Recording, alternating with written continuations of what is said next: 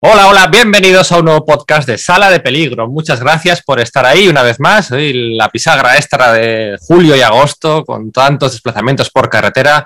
Nosotros aquí estamos para acompañaros en un podcast muy especial, especial como pocos, como muy pocos. ¿eh? Y eso, pues creedme que es mucho decir con más de 150 podcasts a nuestras espaldas. Este inminente 5 de agosto se estrena por fin la adaptación televisiva de uno de los mejores cómics de la historia tras años años de rumores, arranques en falso, hype, posibles películas que se perdieron como lágrimas en la lluvia y menos mal, por fin llega a la pequeña pantalla la serie que adapta la obra maestra de nuestros autores favoritos.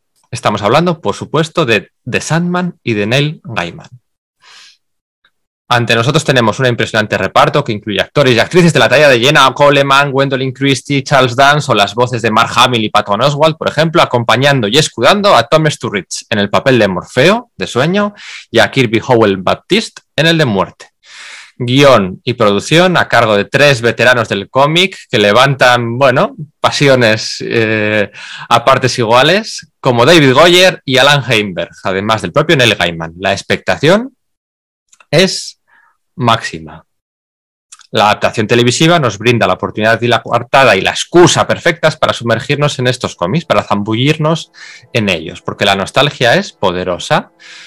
Vamos a hablar de orígenes, de sensaciones, de recuerdos, de contexto, de bibliografía, de dibujo, de impacto y de legado. Y no me enrollo más. Hoy yo voy a hablar poquito porque me acompañan en esta aventura los mejores compañeros que uno podía imaginar para grabar este podcast, para hablar de Sandman. Ahora enseguida os presento.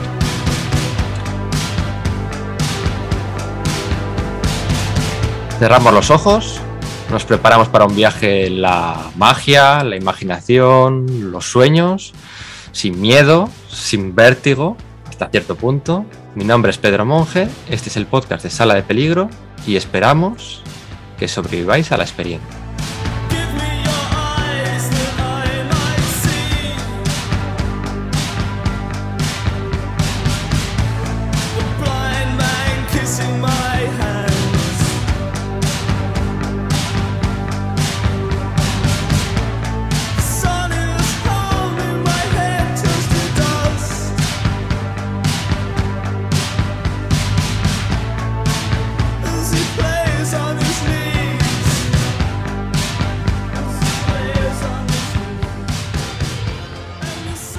Bueno, yo he hablado demasiado ya, he hablado demasiado. Estoy aquí, parece que estoy aquí solo, pero no, no es cierto. Desde mi, desde mi galería yo voy a invocar a mis cuatro hermanos y hermanas eternos para, bueno, pues, pues, pues que vengan aquí a hacer un gran despliegue de conocimientos de la teología gaimaniana.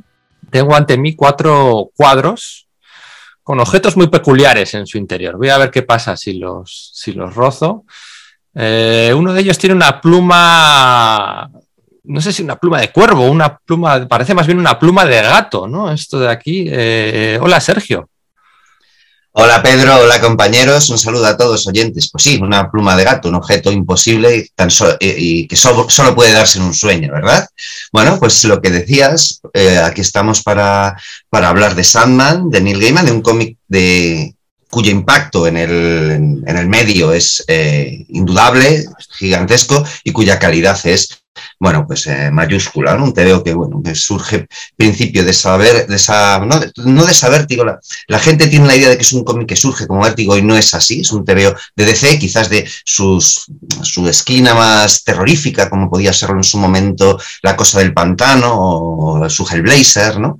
Pero el sello de vértigo no se fundó hasta el número, si no me equivoco, hasta ya creo que 49 números publicados de, de Sandman, cuando por fin se acuñó ese, ese pues esa línea de cómics. ¿no?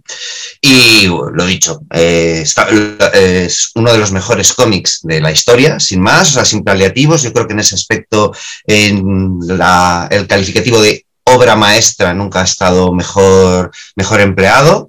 Así que, bueno, vamos a ver si podemos estar a la altura y aportar algo al tamaño trabajo, ¿verdad? A ver si nuestra aportación con este podcast, bueno, pues por lo menos queda algo chulo. Yo creo que puede que, que nos irá bien.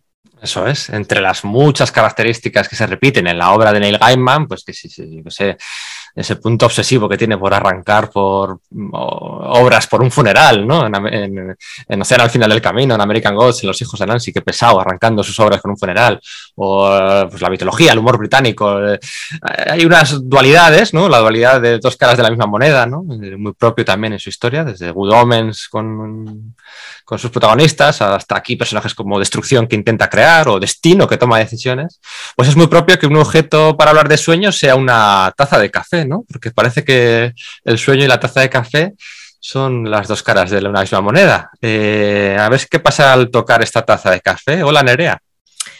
Hola, Pedro. Me has llamado, has rozado mi objeto y yo acudo a tu llamada.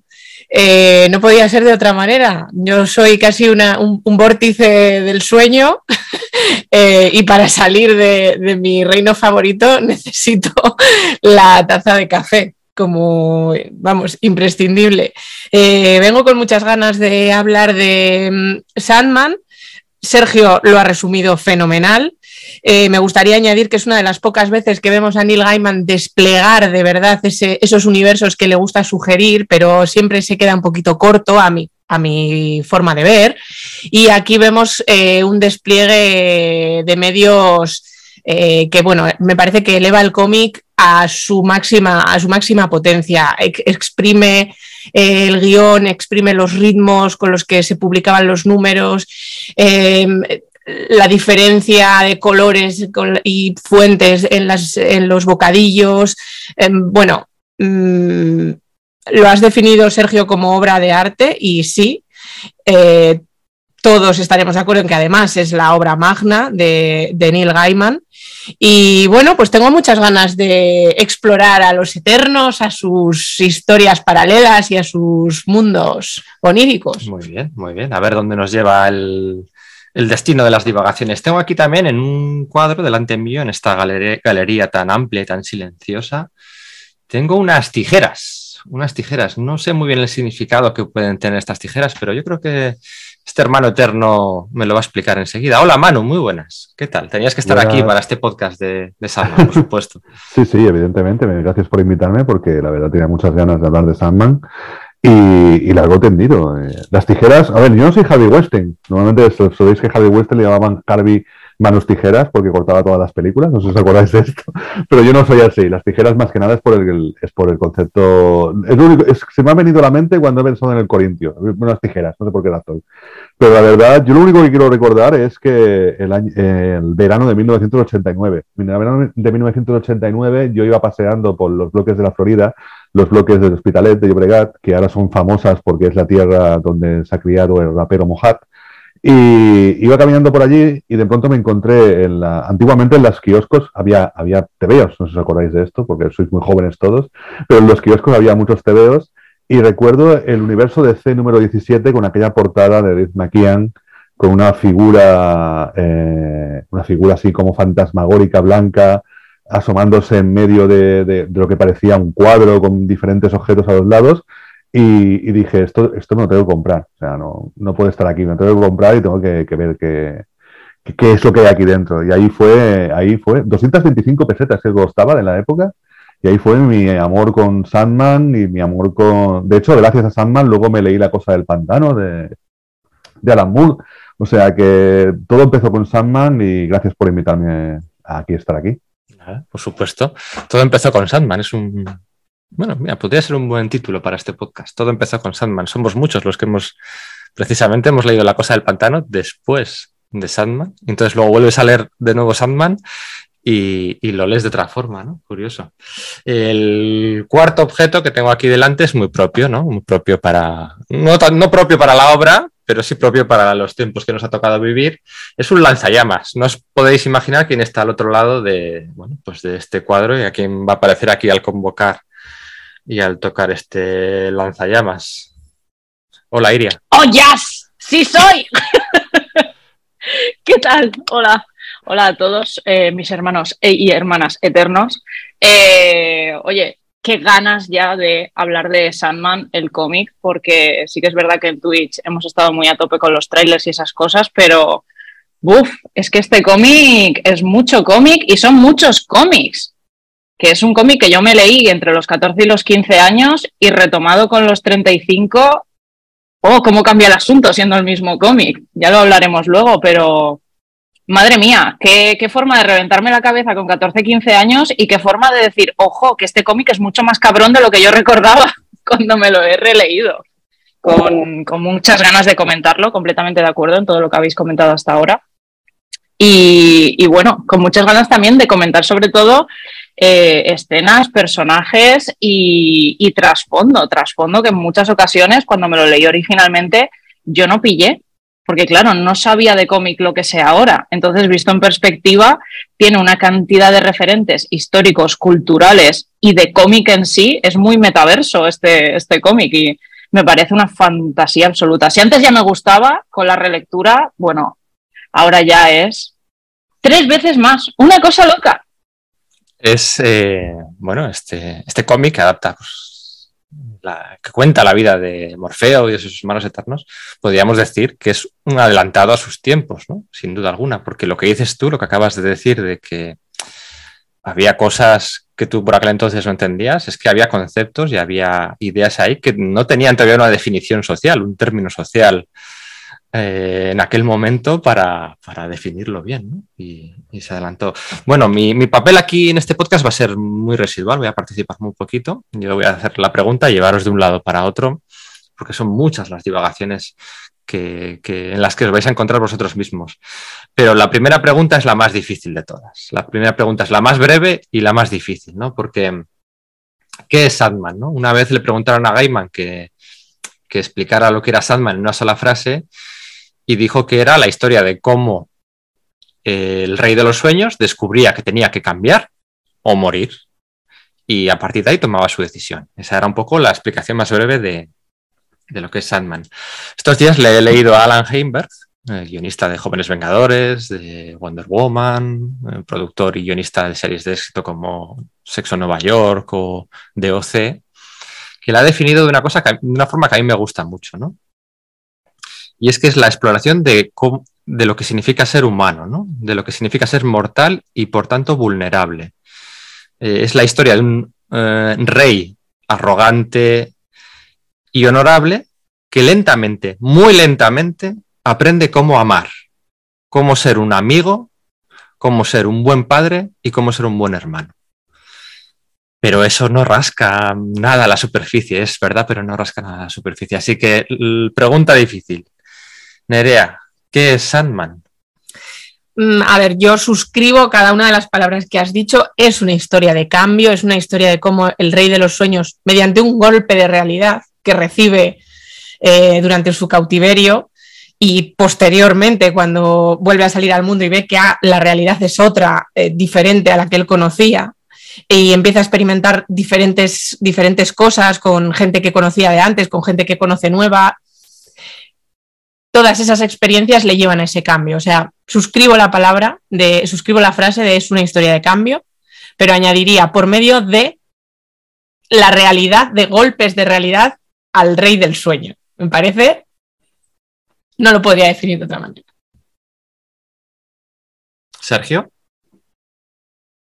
Bueno, pues sobre todo, toda, sobre todas esas capas yo añadiría otra más, es una historia sobre las historias. Es totalmente metatextual en ese sentido, pero creo que una gran parte del éxito que puede, que tiene Sandman, que, tiene Sandman y que, y éxito merecido, quiero decir, es cómo trata el concepto de las historias, cómo las historias además pueden cambiar el mundo, ¿no? Es una historia sobre historias, ¿no? Utiliza ese concepto de, bueno, pues los sueños y demás, pero, y está efectivamente la vida de fondo de este ser a esa personificación de un concepto metafísico, ¿no? Y, la de, bueno, pues toda todos los que la acompañan, para contar diversos relatos a lo largo de, bueno, de toda la historia de la humanidad, ¿no? Y eso creo que es realmente lo que hace que esto realmente brille. Es lo que permite a Neil Gaiman tener una plataforma en la cual puede eh, exponer su prosa y sus ideas, ¿no?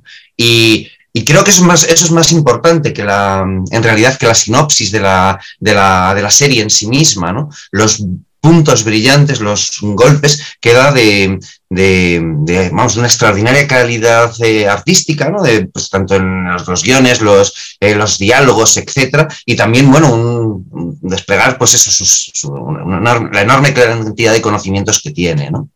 Y esa, la combinación de todo ello, más, eh, más las sensibilidades que, que, demuestra ahí, ¿no? Cómo trata esos temas muy delicados y lo que, bueno, lo que decíais, ¿no? Y por hoy, pues es más habitual encontrar algunos de esos temas en, en los cómics. En ese momento no lo era tanto. Quizás había algo en el cómic inglés, quizás, desde luego, no en el mainstream norteamericano, porque, bueno, esto al fin, al fin y al cabo fue publicado dentro del, cómic mainstream norteamericano en un título de DC, no estamos hablando de un independiente, no era algo underground, entonces exponer todo esto a un gran público también requería pues es un, gran valor, ¿no?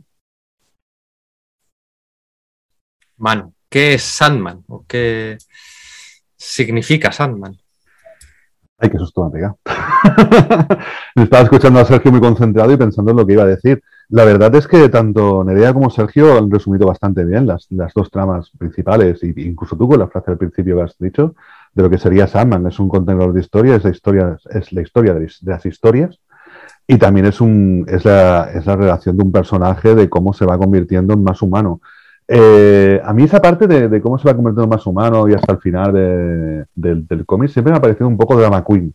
No estáis de acuerdo con este concepto, pero siempre ha sido eh, sea, todo el mundo le dice a, Sueño, a Morfeo, todo el mundo le, a lo largo del cómic le dice, pero puedes dejarlo, puedes cambiar, puedes irte, eh, ¿qué estás haciendo aquí? Y él siempre está atado a su idiosincrasia de, no, no, es que yo tengo que estar aquí porque es mi obligación. Obligaciones, obligaciones, obligaciones. Es lo que vas derivando a lo largo de todo el cómic. Pero, sobre todo, esto lo tenía muy claro Neil Gaiman desde el principio, desde 1987, cuando empezó a desarrollar la historia. Hay una carta que le mandó a Karen Berger, porque Karen Berger le preguntaba, vale, ¿dónde está el terror de la serie? Y, Gaiman le dijo, bueno, vale, sí, es el. Porque Karen Berger lo enfocaba desde el punto de vista de que era el señor de las pesadillas. Entonces ahí estaría la parte terrorífica de lo que sería el cómic. Pero lo que le dijo eh, Gaiman es, más que las pesadillas, eh, lo importante del personaje es que es muy frío. Es completamente inhumano. O sea, trata mal a todo el mundo. O sea, es una persona que, que no tiene humanidad. Entonces esa es la parte como más de psico-killer que tiene el personaje. Y, eso lo fue desarrollando muy bien hasta llegar a un punto de que al final del cómic, quien mata a Sandman son tres personajes a los que trata todo mal. Uno es Lita Hall, que la trata fatal en cuanto acaba con su marido, le dice, le dice, bueno, un día vendría por tu hijo, cuando está ahí completamente hecha polvo. La otra es Tesali, que salió con él y en cuanto la tuvo contristada, la dejó tiradísima. Y que eso no lo vemos nunca en el cómic, lo vemos a posteriori después, porque es muy divertido que Fabulas y Reflejos, que es la historia de cómo Sandman y Sally salen juntos, nunca la vemos. Vemos otras historias diferentes. Eh, y la tercera, y también más importante, es Nuala, porque Nuala eh, le llama y, le dice, y le, dice eso, le, dice, le, llama y le saca de su reino y eso permite a las benévolas atacarlas. Y de hecho las tres no dejan de ser una parte de las benévolas. Tenemos a la madre, que es Litahar, tenemos a la, a la, doncella, que es Nuala, y tenemos a la, mm, a la vieja, que es Tesali, porque es una bruja más vieja que, que, todo. Y al final tenemos que, que, siempre los tres personajes de Sonirias, de las benévolas, se van repitiendo a lo largo de todo el cómic y determina. 75 números te ha cerrado Sandman de una manera impresionante. Y, es eso, yo creo que, que ahí cae la, la grandeza del cómic para mí, que, que desde 1987 hasta 1996, creo que son nueve años, eh, todo estaba súper bien pensado de una manera impresionante. Nos engañó en un par de cositas, ¿eh? Nos engañó en un par de cositas. Esa, cuando nos muestra ese funeral, ese funeral la primera vez que no queda claro si es de Morfeo o de Orfeo, y luego contradicen algunas cositas ahí. Bueno, bueno, bueno, eso se podría comentar y lo haremos. Bueno, Iria, no sé si te queda algo por añadir a qué es Sadman, ¿no? Claro, ahora que todo el mundo ya ha dicho las cosas grandes, ¿no? Iría a las cosas pequeñitas.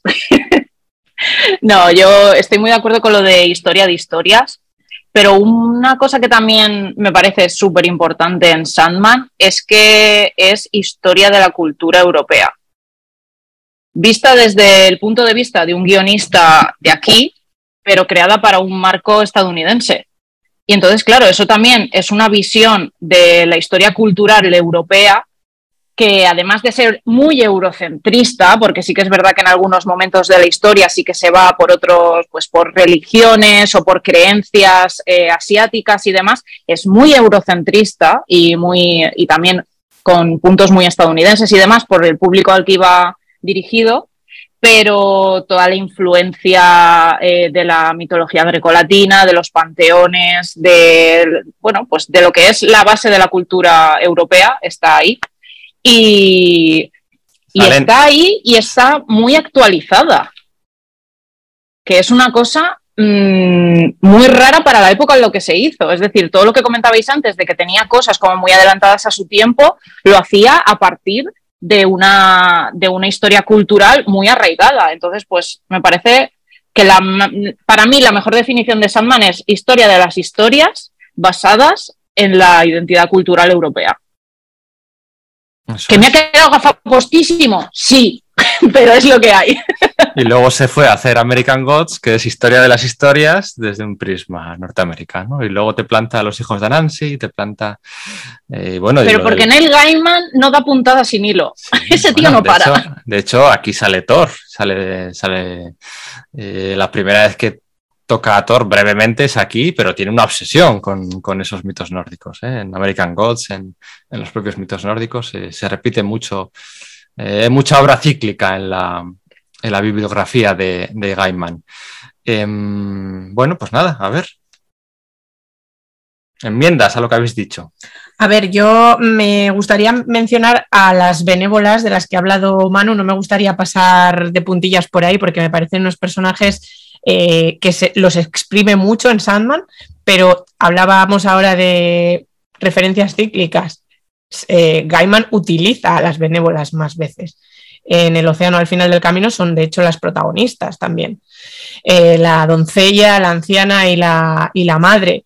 Ellas también cambian, ellas están en constante cambio. Cada vez que se presentan, se presentan de ocho maneras diferentes. Entonces son eh, la némesis efectivamente de Morfeo, que está él ahí estancado en su responsabilidad, su, no, yo tengo mi reino, yo soy así, yo soy todo el mundo le dice que no, que no eres así, que estás cambiando. No, yo, se lo dicen desde el principio además. Y, y, las benévolas son esos personajes que aceptan su cambio constante, que dicen, ¿os acordáis que hubo una época en la que teníamos un solo ojo? ¿O no éramos nosotras? Bueno, ¿qué más da? Eh, entonces, mm, esos personajes, vamos, me parecen uno de los mejores villanos de todo Sandman, por supuesto con el Corintio, que luego hablaremos de él. Pero como referencia cíclica, eh, quería traerlas, quería detenerme un poquito en ellas. Sí, pero es que las, eh, las benévolas, que realmente son la idea de las parcas o de las moiras, todas esas, eh, esa idea del pasado, el presente y el futuro, la vieja, la joven, la madre, la hija, la, abuela. Eh, lo bueno que tiene en Sandman es la evolución de esos personajes, porque además, como físicamente cambian 20.000 veces, que bueno, me imagino que luego hablaremos de eso, de todo el tema del apartado gráfico y demás, pero como el diseño de personajes cambia tantas veces, ocurre que hay veces que estás leyendo sobre ellas en medio de Sandman y no te estás dando cuenta que es también la jugadita que hace muchas veces eh, Neil Gaiman de, ah, como te estoy dando la historia explicada, no de forma cronológica, hay veces que estás leyendo algo y hasta que no acabas el capítulo no te das cuenta y cuando te das cuenta dices, será cabrón la que me ha liado aquí en cero coma, que a la que te quieres dar cuenta te ha metido en una historia tres veces más grande, con personajes mucho más complejos y dices, ostras, esto que parecía una historieta de medio lado que porque sí que es verdad que hay episodios cortos que dices, bueno, esto no será muy importante, jaja no, jaja no, que es que luego te la lía con esas historias cortas. Y no solo eso, no solo eso, que te dices, bueno, esta historia no, no, no, no, será importante y luego lo es. Es que cuántas veces os pasa que empiezas a leer un arco argumental y dices, este no me va a gustar y acabas diciendo, este es mi favorito. Este es mi favorito, a mí me pasó eso.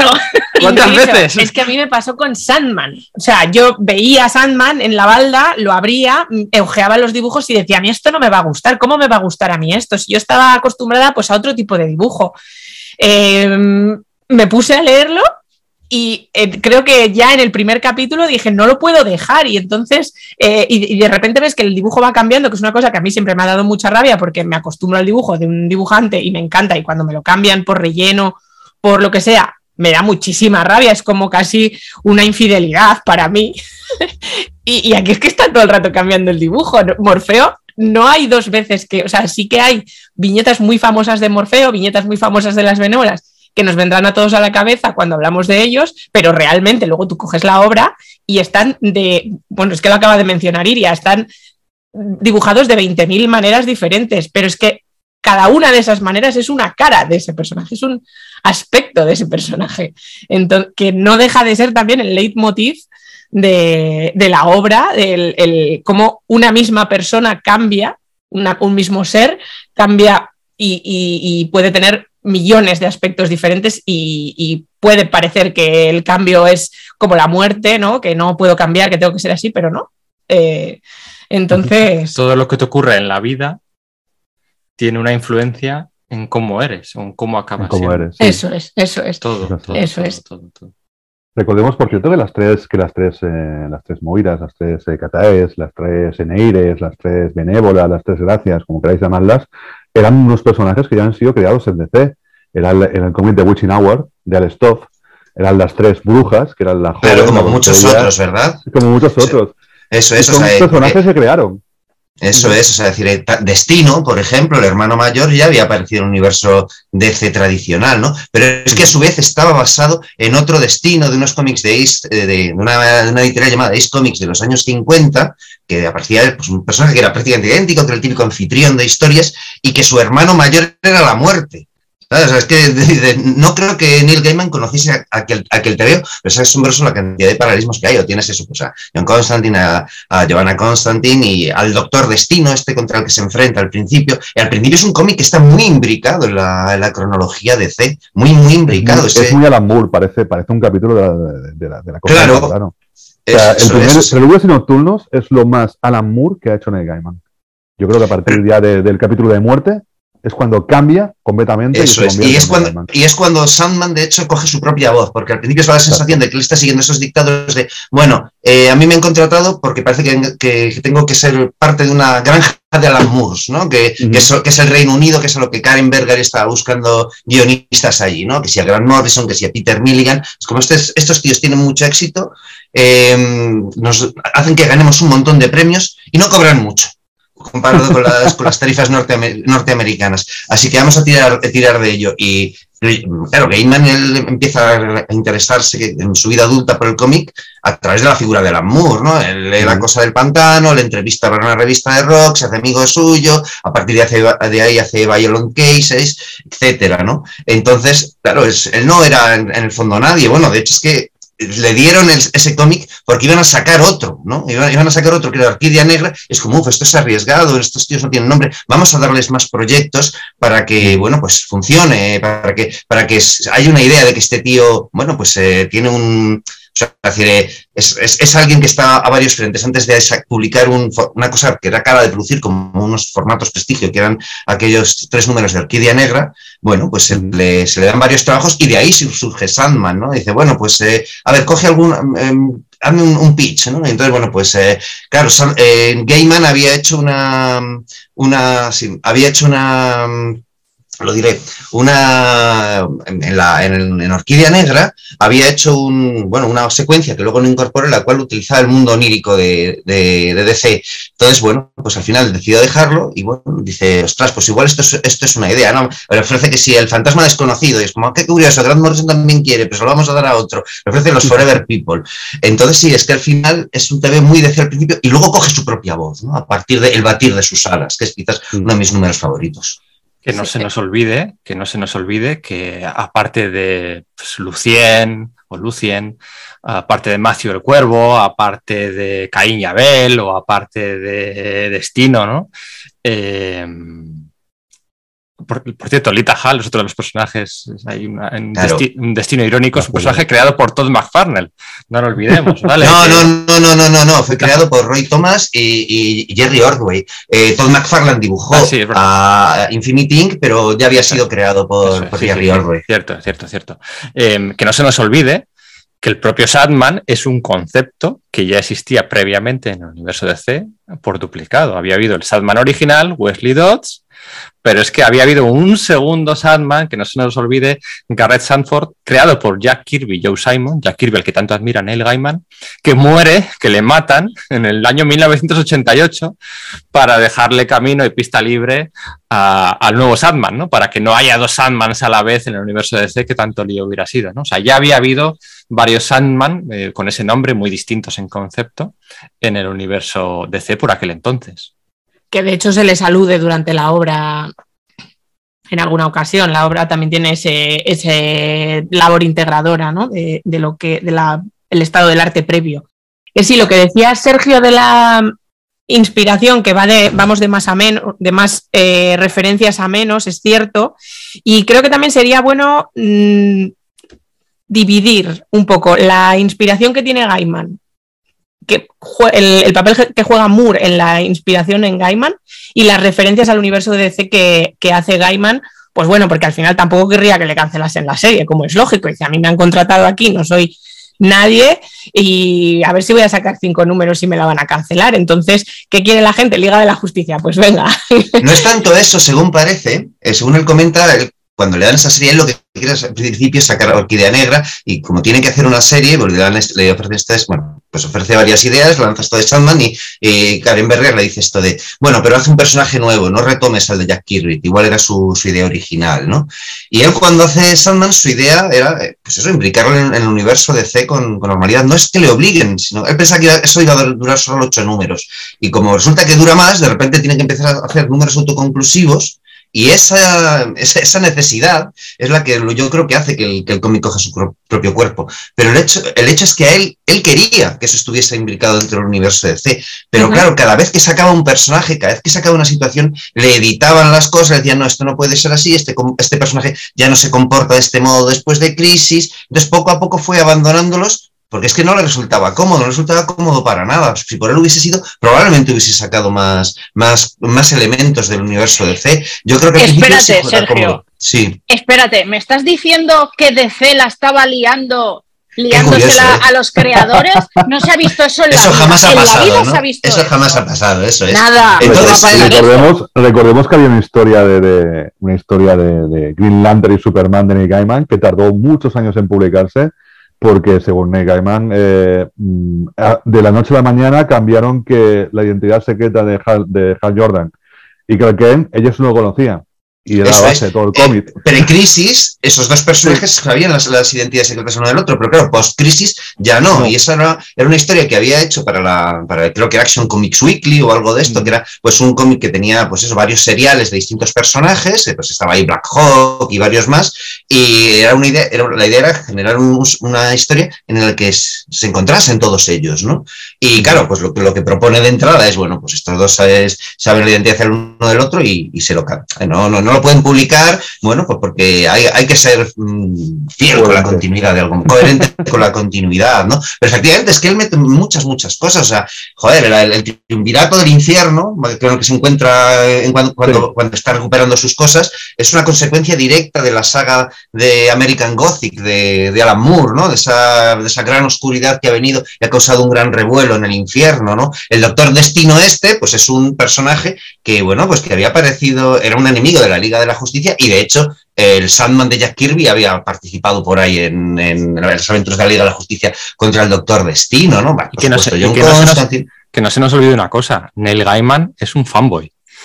Claro. Ahí, ahí va yo con lo de dividir eh, un poco la, inspiración en Moore y, las referencias a DC. Eh, la inspiración a Moore yo creo que es que es como su mentor o él lo siente así. Sí, eso es. Eh, cuando la primera vez que conoce a John Constantine o de las primeras, enseguida junta a Morfeo y a la cosa del pantano por medio de Constantine diciendo, deberías conocer al gran Dullón Verde, le caerías bien, os llevaríais bien, como fa, sois iguales.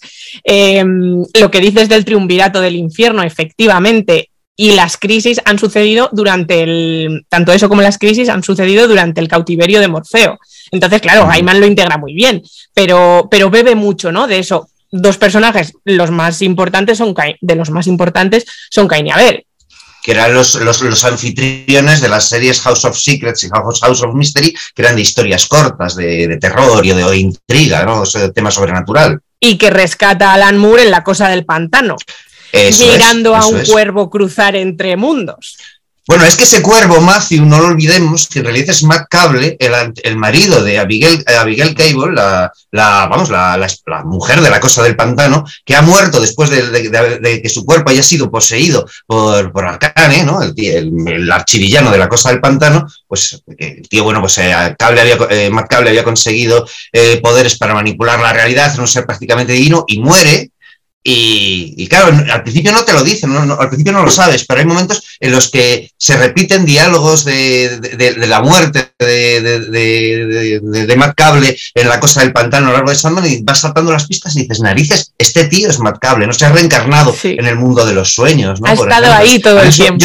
Yo, yo, yo eso no caí hasta, la- hasta la relectura. La primera vez que leí Sandman no caí en esa, en esa referencia. Por ejemplo, hay otra cosa. Claro, a, a le flipa, por ejemplo, el, fantasma desconocido, ¿no? El Phantom Stranger. Y de hecho, el Phantom Stranger tuvo una historia de los años 70 dibujada por Jim Aparo con una, con una premisa muy, muy similar a la del arco eh, inaugural de su Sandman, en la cual, pues, un hechicero captura al Phantom Stranger con el tema de evitar su muerte. Y si nos ponemos tontos, en, a principios de los años 60, finales de los 50, Steve Ditko en la serie esta de eh, Amazing Adult Fantasy, en su número 15, debutó Spider-Man, bueno, pues hacía una historia que era prácticamente igual, un tío que captura la muerte, pues para evitar morir, ¿no? Pues que bueno, pues una muerte más, bueno, era, era- masculino, era un, aspecto entre el séptimo sello de Bergman y los típicos villanos ditkianos, ¿no? Entonces, el problema de la sobrepoblación y, todo esto, pero la, es decir, que hay mucha referencia a otros cómics al principio, ¿no? Y es luego cuando él va construyendo su propio universo y se da cuenta que no necesita tirar del otro, que no le, tira- no le genera más que problemas, y dice, bueno, es que ¿por qué no voy a tirar entonces de Shakespeare, por ejemplo, ¿no? Y prefiere tirar por ahí, ¿no? Y ya los utiliza luego cierto- en los libros de la magia y se queda tranquilo. Claro. Eso que por es. cierto, aviso a navegantes oníricos o a oyentes en general, eh, no es necesario conocer todo esto para No. leer Sandman. No, porque, porque no todos tenemos esta mente enciclopédica de, de Sergio, ni todos hemos leído tantos cómics como él de esa época. Eh, si estáis escuchando este podcast y os interesa mínimamente Sandman, podéis empezar a leerlo sin tener ninguna, ninguna idea previa de ninguna historia de DC, porque Eso se es, entiende todo, todo a la es autocontenido. Eso, eso que estoy diciendo es, es como un acicate, es una, una, una capa más que no es fundamental para comprender la historia, ¿no? Claro, claro. Yo- O sea, si sois muy de leer cómics, vais a disfrutar unas capas de lectura increíbles. Si nunca os habéis acercado a un cómic, pero os interesa esta historia, vais a alucinar con el cómic igualmente y lo vais a entender a la perfección.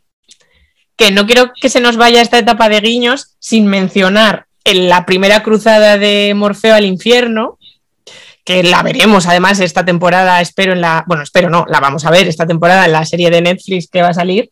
Eh, ¿Cómo consigue su yelmo? ¿Os acordáis?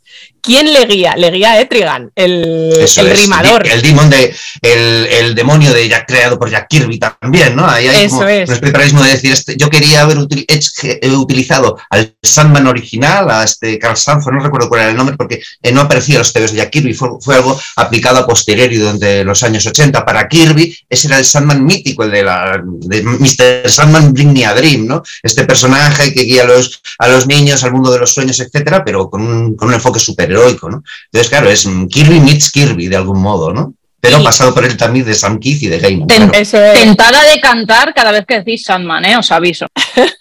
Y un segundo, él, eh, vale, lo guía a Etrigan, pero ¿qué tiene que hacer Morfeo para ganar el yelmo?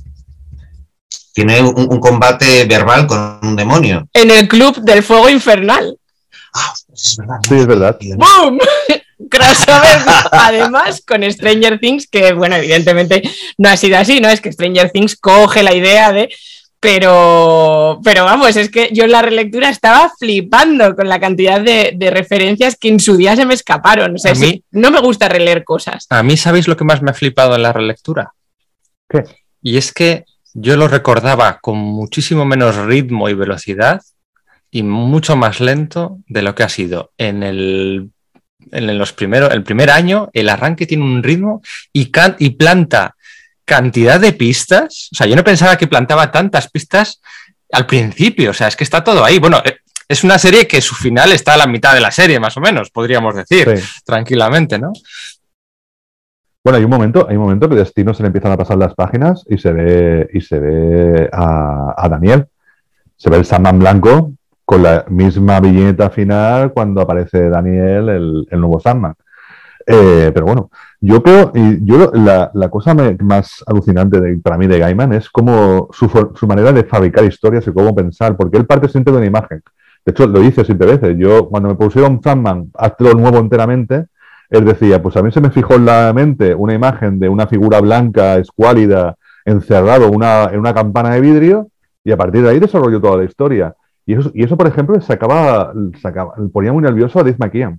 Cuando Dave McKean y Neil Gaiman se juntaron para hacer, para hacer la película de La, Máscara de Cristal, porque el guionista era Neil Gaiman, eh, claro, Dave McKean es un tío muy cuadriculado, que trabaja muy, vamos a crear la historia, los personajes, integrarlos, no sé cuánto, y Gaiman decía, "Ah, no, no, vamos a crear imágenes y luego ya las juntaremos. Y eso, Liz McKean lo odiaba, decía, somos muy buenos amigos, nunca habíamos trabajado juntos, yo siempre había trabajado con lo que él me daba, y cuando trabajamos juntos por primera vez dije, la última vez que trabajamos juntos. No trabajamos nunca más juntos. Y creo que es muy, divertido. Dime. Manu, Neil Gaiman es disperso como delirio, básicamente. Es básicamente. De hecho, hay una cosa muy divertida. Hay una cosa muy divertida porque su hija, eh, su hija pequeña, le dijo, le echó una vez la bulla y le dijo: No creas nunca nada, lo vas robando de aquí de aquí y luego lo juntas todo. Y esa misma frase que le dice Shakespeare al final en La Tempestad. Le dice la, le dice la hija, le dice: Tú no creas nada, vas robando de aquí de aquí y luego juntas todo.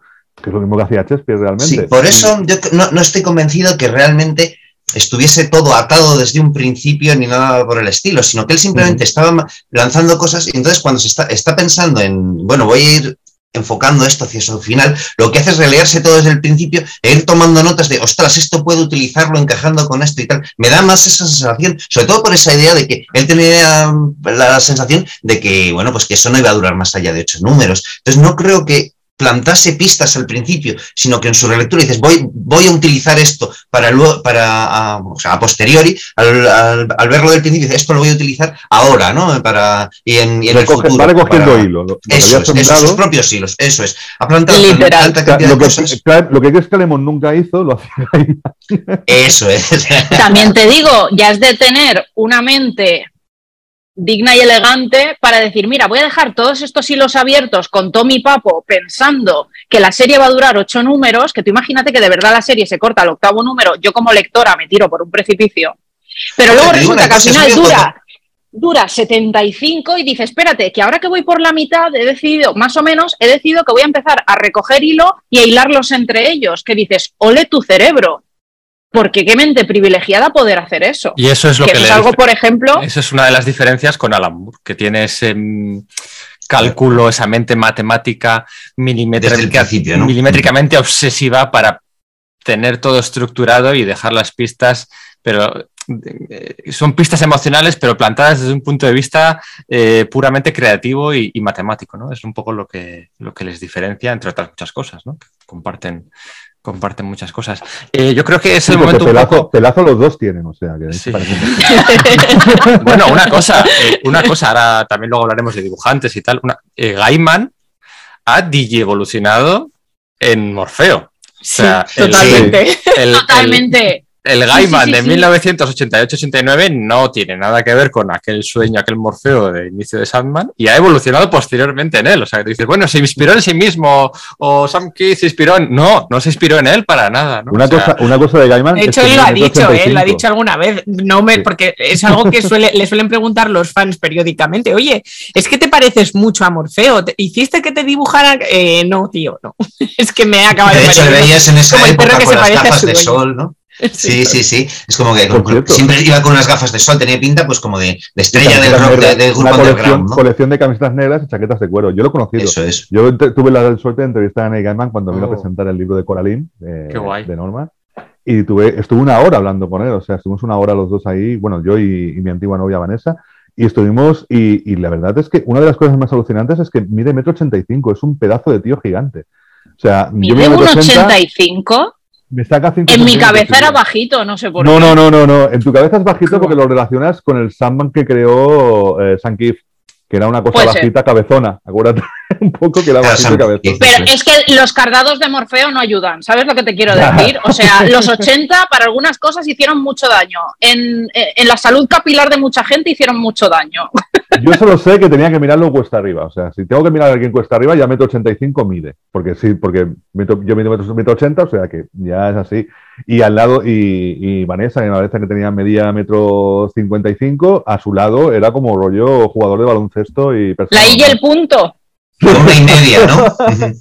El concepto de hacer el koala, para subirse para arriba, un poco así. Pero bueno, la, la verdad es que, es que, es que, es que lo, lo- hay, hay muchas ideas en Sandman, como vosotros estáis apuntando, y, y desde el principio, y lo que mismo dice Sergio, que puede ser que el hombre, el hombre fuera recogiendo hilos y cosas, pero lo que, es, lo que es verdad es que Sandman cambia radicalmente de la noche a la mañana, cambia bastante con, con, el, con la casa de muñecas. La casa de muñecas es un poco el principio. De hecho, en la casa de muñecas el personaje ya no es Sandman.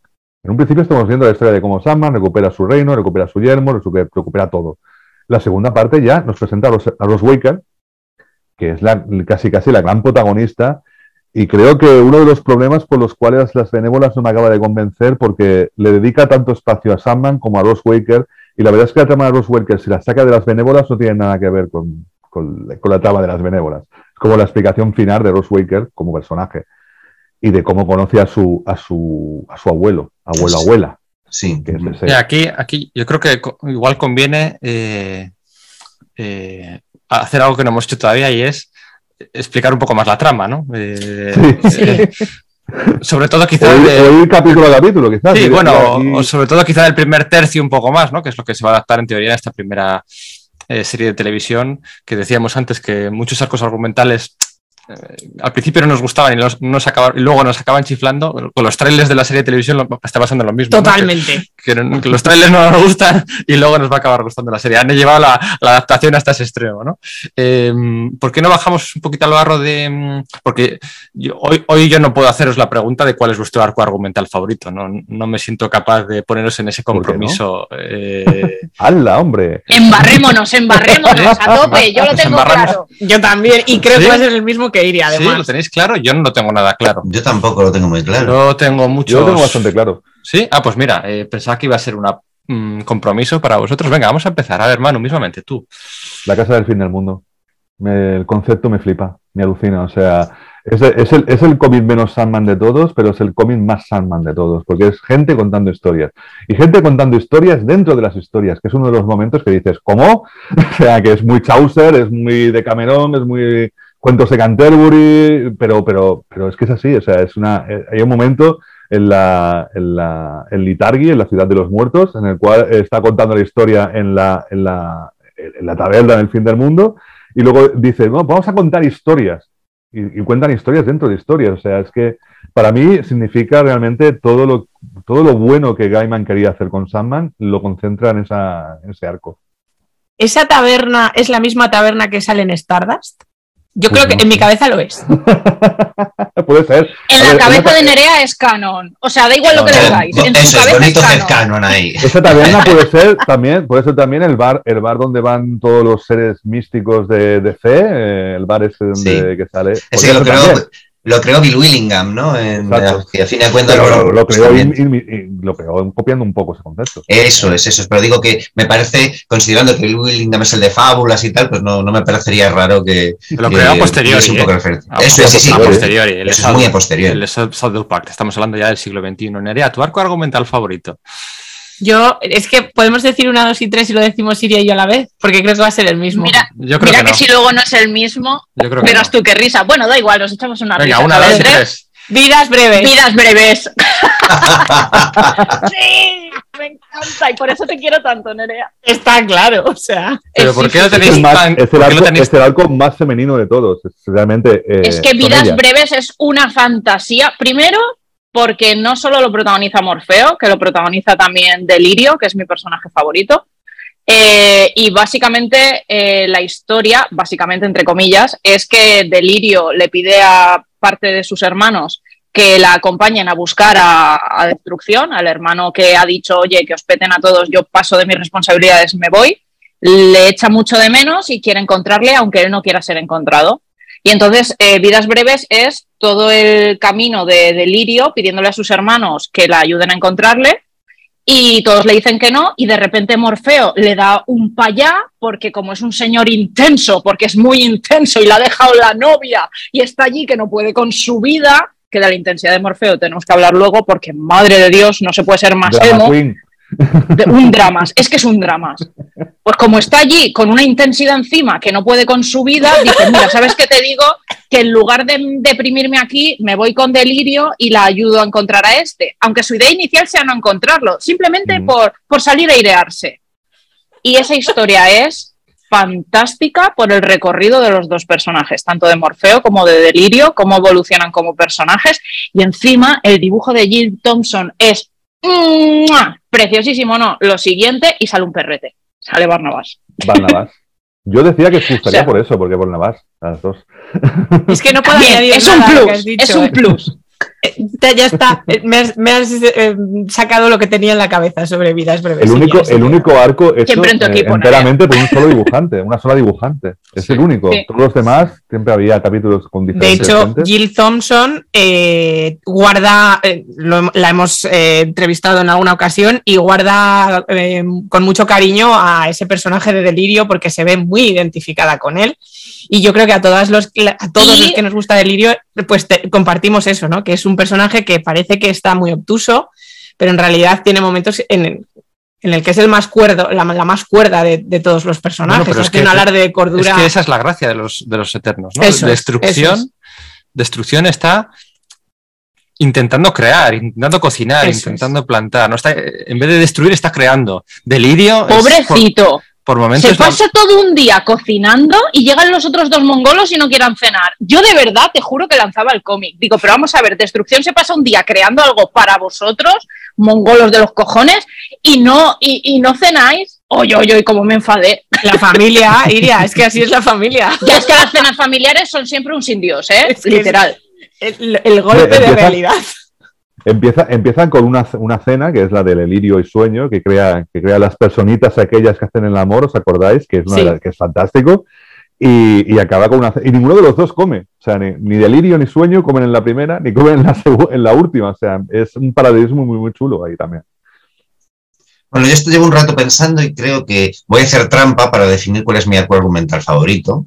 Y voy a decir que es Estación de Nieblas, pero mezclado con los números previos estos que, es, que creo que sí que se recopilan en País de Sueños, ¿no? Contienen algunas de mis historias favoritas como son Calíope y El sueño de un millar, de un millar de gatos. Pero quizás a mí lo que más me gusta de Sandman, gustándome muchísimo, son las historias autoconclusivas, ¿no? Tanto esa que tiene con, con Augusto, por ejemplo, en FIPA, o, o Ramadán o tal, son son historias autoconclusivas que están insertas, digamos, dentro de, de, bueno, pues una constructa artificial que son los arcos argumentales, que son, bueno, pues los, los tomos los que luego se han ido recopilando, ¿no? Pero si me tengo que dar con alguna, voy a decir eh, eso, Estación de Nieblas, por decir alguna, o sea, no por... Porque, por ejemplo, me gusta mucho el arco argumental, primero, el de Preludios y Nocturnos, me gusta un montón, pero es, en el fondo no es representativo de lo que es Sandman luego, ¿no? Sigo abundando en esa idea de que se ahí todavía está tratando de ser muy al amor y todavía es como fantasía oscura que transcurre en un universo superheroico. Es después cuando eh, gana su propia idiosincrasia verdaderamente, ¿no? Y entonces, bueno, pues me voy a quedar eso con Estación de Nieblas, porque me encanta esa idea que eh, ahí eh, Morfeo empieza a cambiar verdaderamente y dice, no, voy a sacar a, voy a, sacar a nada del, infierno, que la condené allí. Y se encuentra, pues eso, con, con que Lucifer mmm, dice, vale, pues es que cierro el infierno y las consecuencias que tiene eso, ¿no? Las visitas de los diversos dioses, la, la representación que tienen de Thor, ¿no? Cómo todavía está hilando cosas del universo de CI diciendo, no, que aparece Odín y dice, no, yo es que hace años fa fabriqué un, un micro reino dimensional con un falso Asgard donde se estaba produciendo un Ragnarok para ir eh, testeando cómo sería eso en el momento en que me llegue. Y ahí es a donde ha ido a parar la sociedad de la justicia, ¿no? Que después de, de, Crisis en Tierras Infinitas nos mandaron, pues eso, el Rey Thomas los mandó ahí a, luchar eternamente contra el Ragnarok, ¿no? Y es, y, no, es ahí en esa dimensión de bolsillo donde está esa sociedad de la justicia y el, vamos, el Sondan original, Wesley Dodds, ¿no? Eh, pues, no sé, ver las duplicidades de, de los distintos dioses para alzarse con las llaves del infierno, ver a Noala cuando cómo es, regalada a, Sandman, ¿no? Lo, lo bestial que eso es para e, que una cosa así es para ella y lo, poco trascendente que parece que sea para el propio Morfeo. Efectivamente, en, ese momento Morfeo está empezando a cambiar porque decide que, lo que ha hecho no está bien, ¿no? Que, no, que tiene que ir a, a, a liberar a nada del infierno. Y, y luego el dibujo de Kelly Jones, que me gusta bastante. Y la despedida, esa despedida de nada en el hospital es, eh, bueno, lágrima. O sea, es que yo no puedo hablar de ella sin llorar. Cuando le dice ella, y me acordaré de ti. Bueno, recordemos que él le da a elegir qué, quiere hacer y ella elige vivir una vida mortal. Después de miles de años encerrada en el infierno, decide vivir una vida mortal para eso tiene que nacer, entonces se olvidará de Morfeo. Y ella le pregunta, ¿me seguiré acordando de ti? Y dice, no, pero yo siempre me acordaré de ti, siempre serás bienvenida, los sueños siempre serán amables contigo y siempre te querré o algo así. Entonces es como habíamos visto a un Morfeo en muy al estilo Dios del Antiguo Testamento vengativo, no me quieres, pues te destierro en el infierno, que dices, bueno, a ver, o sea, aquí hay grados de despecho, pero el tuyo chato es... Sí, sí, el, el señor suélteme el brazo ahí y se lo ocurrió, ¿eh? Diez mil años de... ¿Que no quieres venir conmigo? Diez mil años al infierno. Dices, chocho, céntrate un poco, ¿eh? ¿Qué te has pasado? Yo creo que se olvidó de ella. Dijo, hostia, ¿no? aquella tía, ¿qué pasó con ella? Pero es verdad que ahí vemos, vemos el gran cambio. Es, cierto lo que dice Sergio, vemos el gran cambio. Hasta ahora habíamos visto, bueno, pequeñitas cosas que va rectificando, que va. Pero aquí ya es el. Hemos visto el, el Dios del Antiguo Testamento vengativo y egocéntrico, y o me quieres o conmigo sin, o con nadie. Y ahora, pues mira, eh, te regalo todo lo que puedo y, siempre te querré y no te guardo rencor y es muy bonito ese arco argumental. Es que Morfeo. ¿Puedo, puedo, podemos hacer el momento hater, chicos? En algún momento. Dale, dale. pero, no, pero no sabemos cómo vamos a reaccionar, ¿eh? Buah, pues yo fatal, ya he empezado me parece lo peor de Sandman. Lo Buah, ¿qué me estás con Tyner? No, no, no. y además es el, es el, es, es, todo el mundo recuerda a Kelly Jones dibujando Sandman. Y para mí es lo peor de Sandman. O sea, es el toque, es el toque gótico, gótico que creo que a Sandman no le hacía falta, él lo, él lo aplicó. A ver, a mí no me gusta cómo dibuja al protagonista, pero todo lo demás me parece bellísimo. Me parece guay que.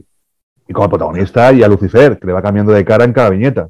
bueno, pero eso a mí me parece guay. No sé, ese, rollo tan reminiscente de, Bernie Wrightson a mí me, me, flipa para, para esto, ¿no? no sé A mí el número que me encanta, que me encanta mucho de Kelly Jones es el sueño del millar de gatos, porque dibuja cara su, porque no dibuja caras humanas y solamente lo que hace es copiar dibujitos de gatetes. eso está muy bien. Era posible. Pero el resto. Lo que sí que es cierto es que, es que Estación de Nieblas es la gran superproducción de Sam. O sea, es la gran. Y es la historia seguramente más superheroica de Sandman. Más que la primera y más que el resto, evidentemente. Porque es el, la historia es de superhéroes. Yo creo que no. Creo que el planteamiento, la premisa lo es, y luego el desarrollo no, porque al final no hay un gran, una gran pingada de hostias, no son gente hablando y negociando y contando sus cosas. Entonces creo que es antisuperheroica. No, pero quiero decirte que el concepto es que tienes un montón de personajes metidos en una misma sala. De hecho, el momento de la comida en el castillo de, Sandman eh, te puede recordar mucho a la imagen de, cuando están todos en, el, en todos los superiores en crisis de monitor. Aquí en página doble de ellos. Sí, es, el mismo espíritu. O sea, no. Yo, lo digo por ese concepto, el concepto de que, aunque no haya hostias, sabes que al final eh, todo, tantos personajes juntos. Juntar multitudes de deidades, ¿no? Exacto. Es muy, es muy superheroico, es muy mitológico, es muy. Es el, Pensaba que lo decías por la es el arquetipo, no, es el, arquetipo puro de la, el arquetipo puro de la, de la fantasía, o sea, de, de, la fantasía superheroica. Un montón de personajes con superpoderes, todos juntos en una misma meditación. Aunque no se los tiene. Yo si me tengo que quedar, si me tengo que quedar con un momento sería con ese corintio en el Congreso de, Asesinos. Los coleccionistas. mejor número de esto, uno de los mejores números de la historia del cómic. Hay, hay muchos números autoconclusivos muy interesantes a lo largo de Sandman, pero ese el poderío visual de esa bandera norteamericana, eh, la parte creepy, la parte que retoma una idea que planta el propio Alan Moore en su cosa del pantano, donde menciona, no enseña ni ambienta, sino menciona, pues que a lo largo de todo Estados Unidos, pues hay convenciones de asesinos, pues porque, bueno, pues que es la visión de... De hecho, al que pillan se hace pasar por el, por el, por el tío que aparece en el episodio de American Gothic de la cosa del pantano. El infiltrado, el periodista infiltrado, se está haciendo pasar por el hombre del saco, ¿no? Es verdad. Claro, que es el, que aparecía en la cosa del pantano, sí. Eso es, el American Gothic es bueno, está presente y se siente durante toda la obra de, de Sandman, ¿no? Y el Pero para y mí el hombre de familia de Constantín también, de Hellraiser, también salía por ahí nombrado. Es Era el que tenía que presentar el, el este, el de Family Sí. Man, pero no había podido venir, claro, porque se lo había cargado con Constantín en Hellraiser. sí. Por eso no viene. Eh, dicho esto, yo creo que habría que, ahora sí, habría que empezar un poco desde el principio. eh, con, con, bueno, pues el primer arco argumental. No, no- hay, aquí hay dos teorías, por cierto. Una que consideran que el debut de, San, de Muerte está dentro de Preludios y Nocturnos y quienes, consideramos, quienes consideran que no. Yo a mí me gusta pensar que el debut de Muerte pone punto y final a Preludios y Nocturnos. ¿no? Yo creo que es más, más propio. Queda mejor pensar así, ¿no? Para mí, es, para mí es mejor. Pero vamos a detenernos un poquito en este primer arco argumental, porque más que nada porque es el que se va a eh, adaptar en esta, esta temporada de, de Netflix de Sandman, ¿no? Un poquito más allá, pero bueno, sobre todo al principio.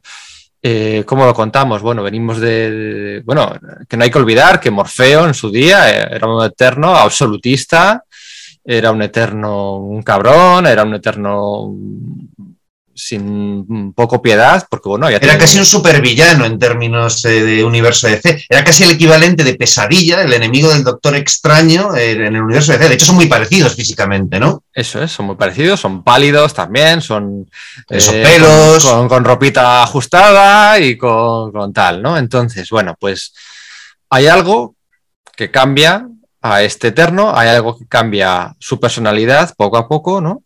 Eh, y que es ese algo, ¿qué sabemos de ese algo, de ese encierro? ¿Qué, qué- qué- qué- cómo se empieza a ver? ¿Qué, qué personajes se presentan en este primer arco argumental? ¿Qué me contáis? Bueno, pues eh, Sandman abre con, con una idea, es que a principios del la primera, el primer tercio del siglo XX, un poderoso brujo muy inspirado en Alistair Crowley, ¿no? Roderick Vargas, decide hacer un ritual para atrapar a la personificación de la muerte. Entonces, realizando ese, ritual en, su mansión en, en Inglaterra, eh, se confunde, tiene un pequeño error y en lugar de atrapar a la muerte, atrapa al sueño. ¿No? Tiene atrapado, es una, una campana de cristal, su idea es tener atrapada la muerte para no morir, para, para tener el secreto de la inmortalidad, ¿no? Pasan los siglos, bueno, los siglos, perdón, pasa casi todo el siglo, las, las décadas, y en un momento dado, este, esta, personificación del mismo sueño, es bueno, pues, Morfeo, sueño, que será el protagonista de, principal de toda la obra, pues consigue liberarse a finales de los años 80 y bueno, aparte de vengarse de Roderick Vargas y de, bueno, más bien de su, de su, de su hijo, ¿no? Porque, bueno, pues Vargas muere de muerte natural o algo así, ¿no? Eh, bueno, pues eh, se libera y llega, vuelve a su reino de los sueños y se lo encuentra pues devastado, se encuentra que los objetos de poder que tenía porque bueno, había depositado parte de su inmensísimo poder en determinados objetos para bueno, pues tenerlos ahí concentrados y tal, han, han, desaparecido y tiene que ir siguiendo su rastro. Y ese rastro les llevará desde, bueno, pues eh, las calles más sórdidas eh, a ma mansiones superheroicas y hasta el propio, hasta el mismo infierno. ¿no? De ese modo irá recuperando esos objetos para conseguir, conseguir volver a ser todo lo, lo que era y poder restituir su mundo de sueños que ha quedado totalmente degradado durante ese tiempo y que sea, y esa degradación del mundo de los sueños se ha materializado eh, en, vamos, en el mundo real de, de, diversos modos, como por ejemplo la enfermedad, la famosa enfermedad del sueño que azotó parte del, del siglo XX, la aparición del Sandman Wesley Dodds, el Sandman de los años 70 de Jack Kirby. O sea, Gaiman ya de entrada hila que es, es, la ausencia de este personaje eterno, ¿no? de esa personificación de un, persona, de un concepto metafísico, ha sido lo que ha generado los otros, los, las, las, en realidad anteriores iteraciones del, del nombre de ese personaje superheroico. ¿no? Además, aparte de la enfermedad del sueño, no olvidemos que cuando Sandman es ca capturado, cuando Morfeo es capturado, estamos en plena Primera Guerra Mundial. Sí. Eh, Reino Unido estaba perdiendo muchos jóvenes y de hecho eh, nos dejan caer pues que el director del museo, el, bueno, no sé qué cargo tenía, no, no lo recuerdo bien, eh, le da el libro, el Grimorio de Magdalena, que también es un, es un elemento que sale en otras partes del universo de DC, a, a Burgués, para recuperar a su hijo que ha fallecido en el frente. Eso es. Mm. Es lo que el conservador del museo. El era. conservador, eso es. Eso es, sí, tienes razón. Y luego eh, recordar también que a Morfeo lo pillan aparte del por error, porque, bueno, pues la gente dirá, bueno, pero si es un eterno, es eh, casi más poderoso que un dios, que ¿cómo puede pillarlo un hechicero del 3 al cuarto con un libro de museo, ¿no? Eh, bueno. Viene debilitado de una batalla que no será contado hasta la precuela, ¿no? De esa, batalla. Eso es. Sí, sí que sí, él sí que menciona, venía debilitado de una galaxia muy lejana y tal, que luego se puede leer en Obertura, fue escrito muchos años después. El Necrotelcon, ¿no? ¿Cómo era? El necro, aquel libro, ¿cómo era? El Necro no sé qué. Sí, el Necrotelonomicon. ¿El Necronomicon? El Necronomicon. No. El Necronomicon es el de Lovecraft. Yo creo que aquí lo llaman de otro modo, ¿verdad? Sí, sí, no recuerdo ahora. Que bueno, obviamente es un, es un guiño a eso, ¿no? O sea, claro, es que eso, mm, Gaiman está ahí pues diciendo, bueno, estoy haciendo una serie de, entre terror y fantasía oscura, pues claramente alusiones a Lister Crowley, a Lovecraft, a todo lo que pueda, ¿no? No sé. Y, es un libro, muy bien. Es un libro que, se, que lo vemos en Good Omens, es el libro que se utiliza para invocar a las brujas, el, mismo Grimorio de Magdalena, que se, refieren a él como Liber Paginarium Fulvarum, eh, lo tenía yo aquí apuntado. y, o sea, que está, está plagado de, de, guiños.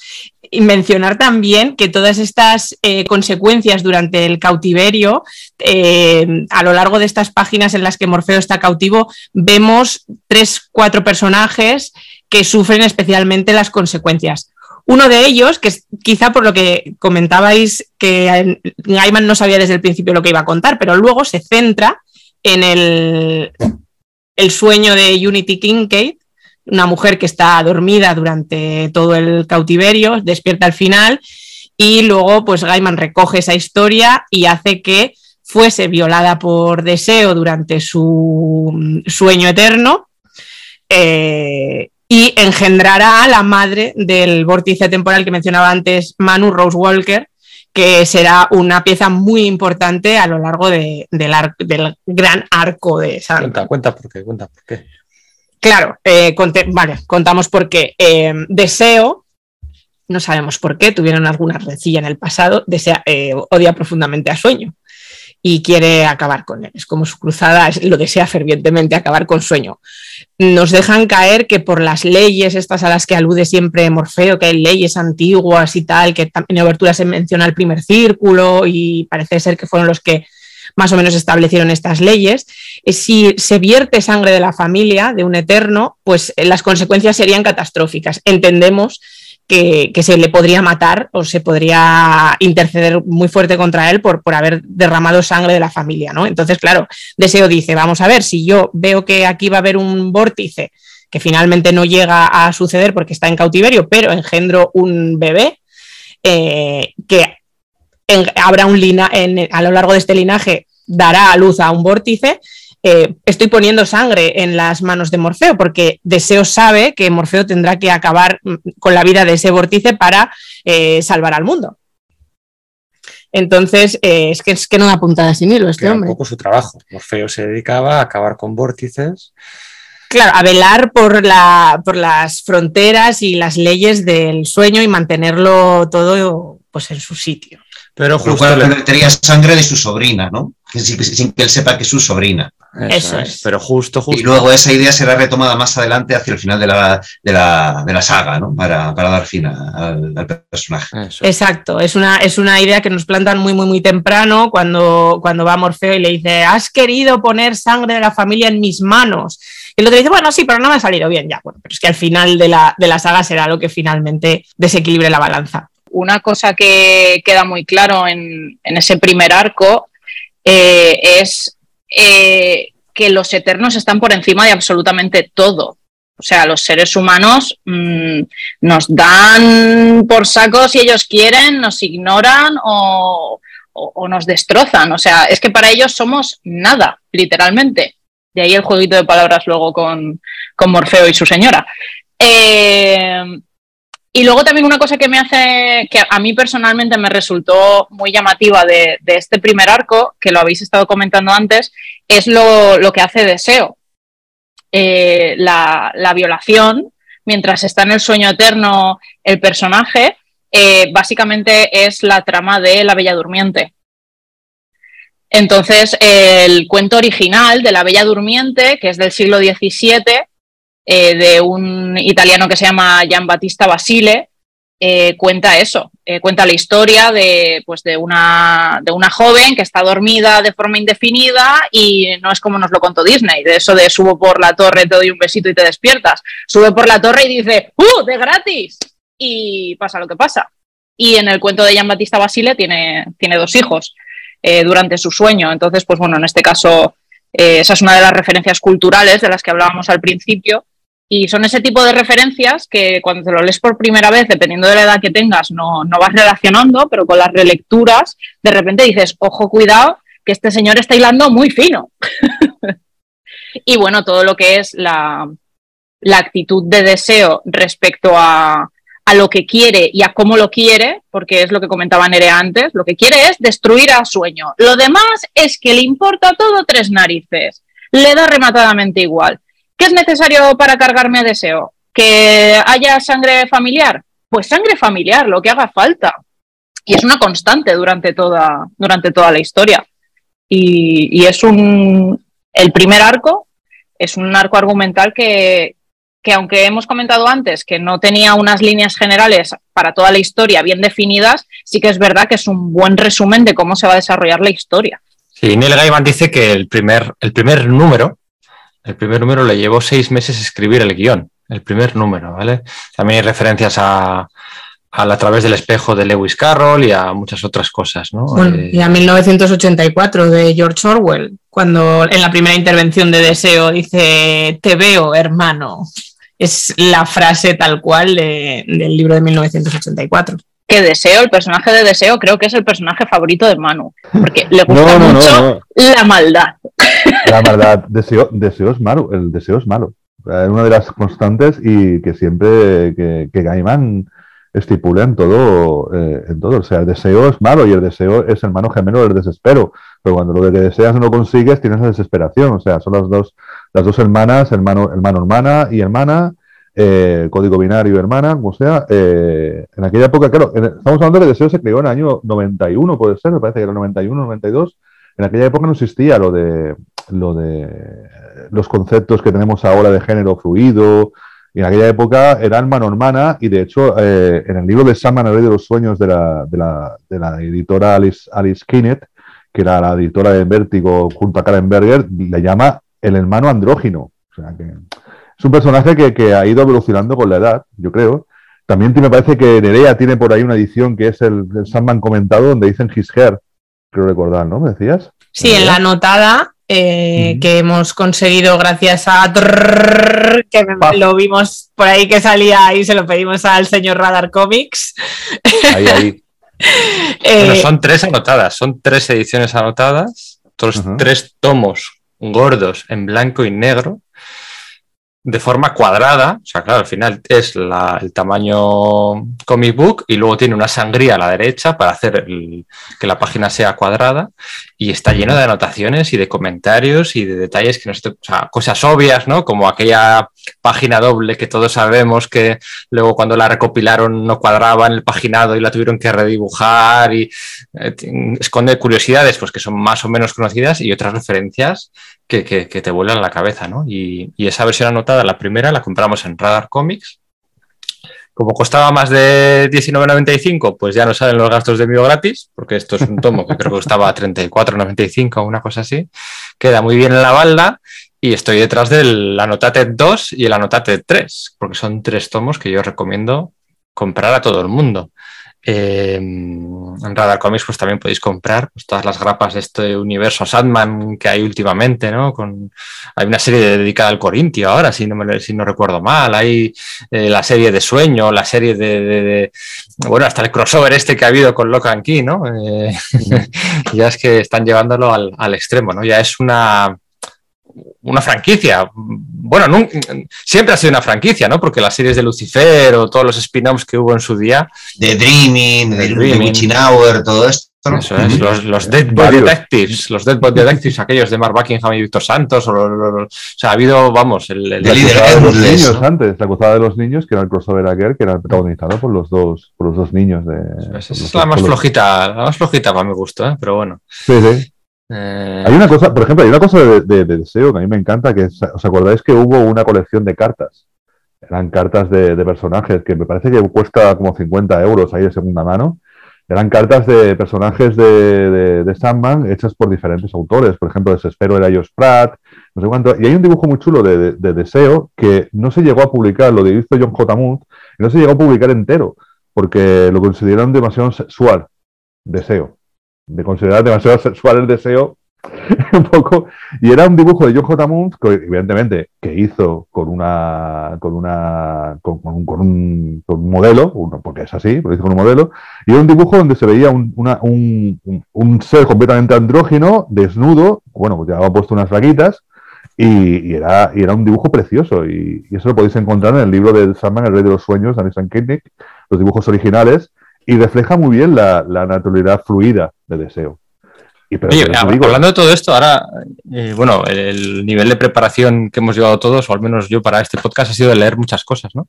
Y me he leído el considerado por muchos mejor spin-off de todos estos, que es el Lucifer de, de mm, Mike Carey y de Peter Gross, que es una joyita impresionante, que tú la lees y te vienes arriba, ¿no? Y dices, esto es mejor que Sandman, incluso. Hay momentos, ¿eh? No seguro que os ha pasado a vosotros, a mí me pasa. ¿eh? Ojo, ojo, ojo, Sí. ojo, ¿eh? Ojo.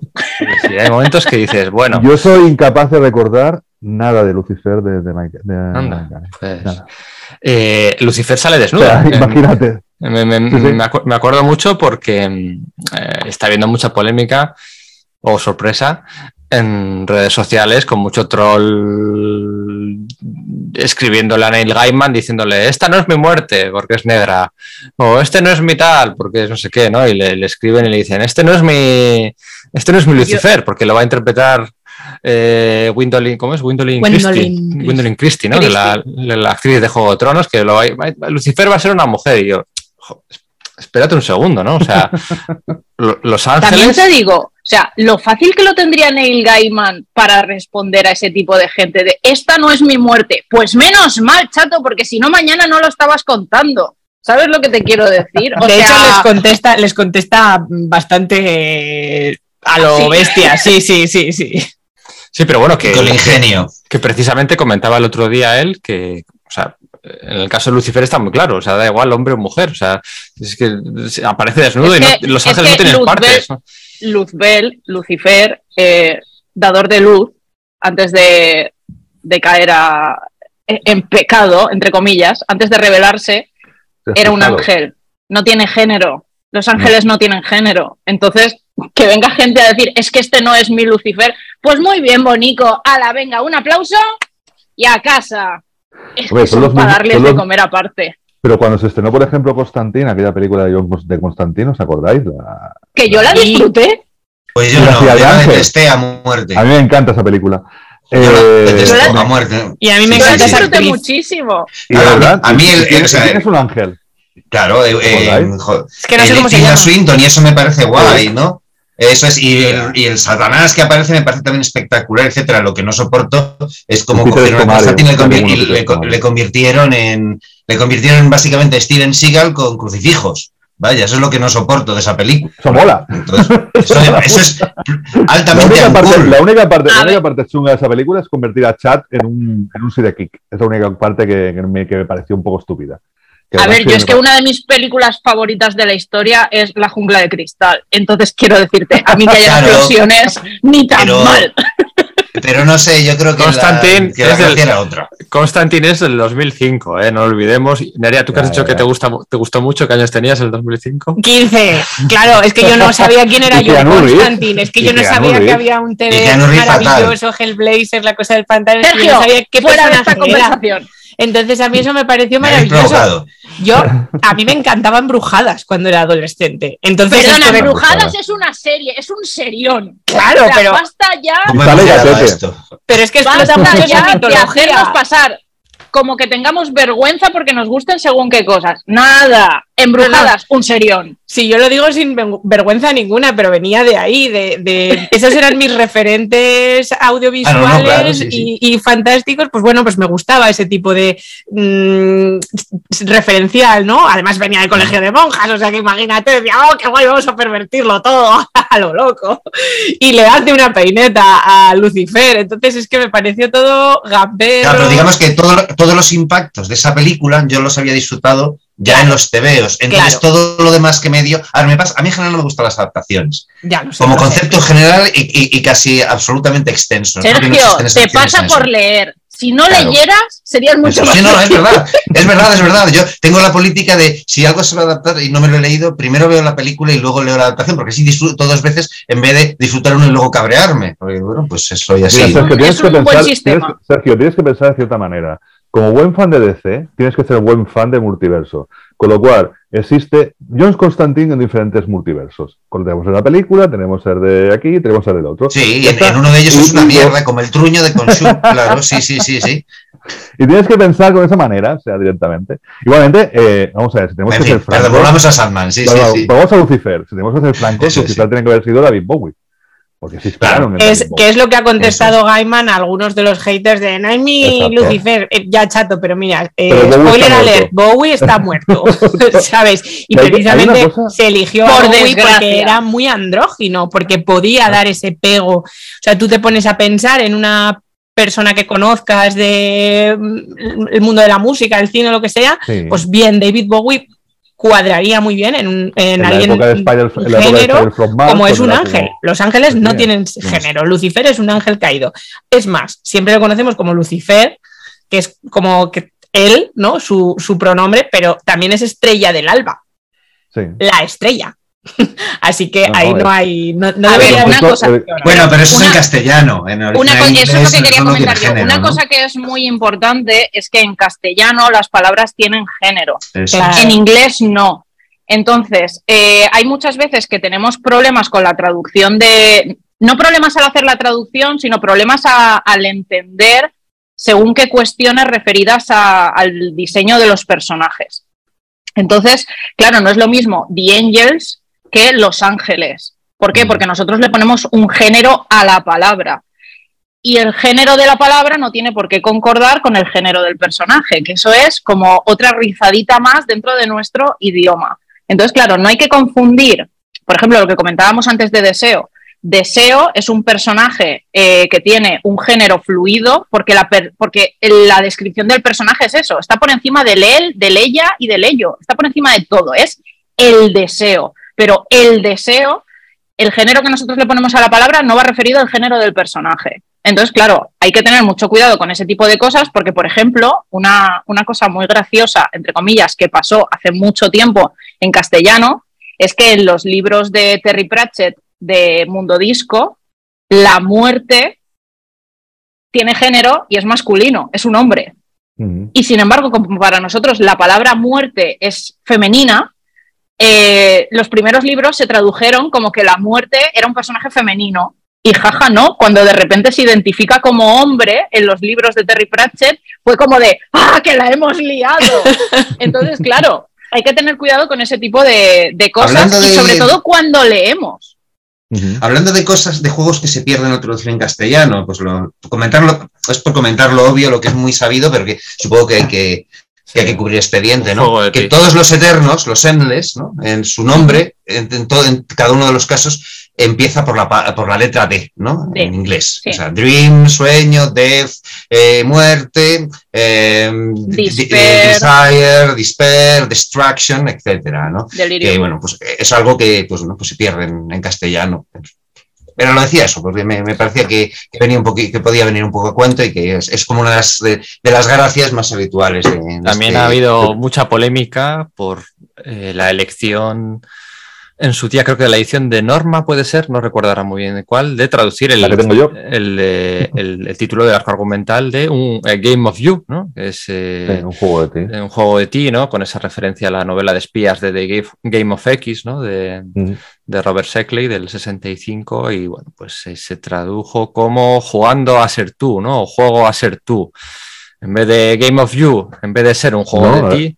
eh, Sería los prestigios, porque la- sí, entonces no recuerdo ahora mismo en qué edición, ¿no? Y fue muy polémico en, en su, en su ocasión.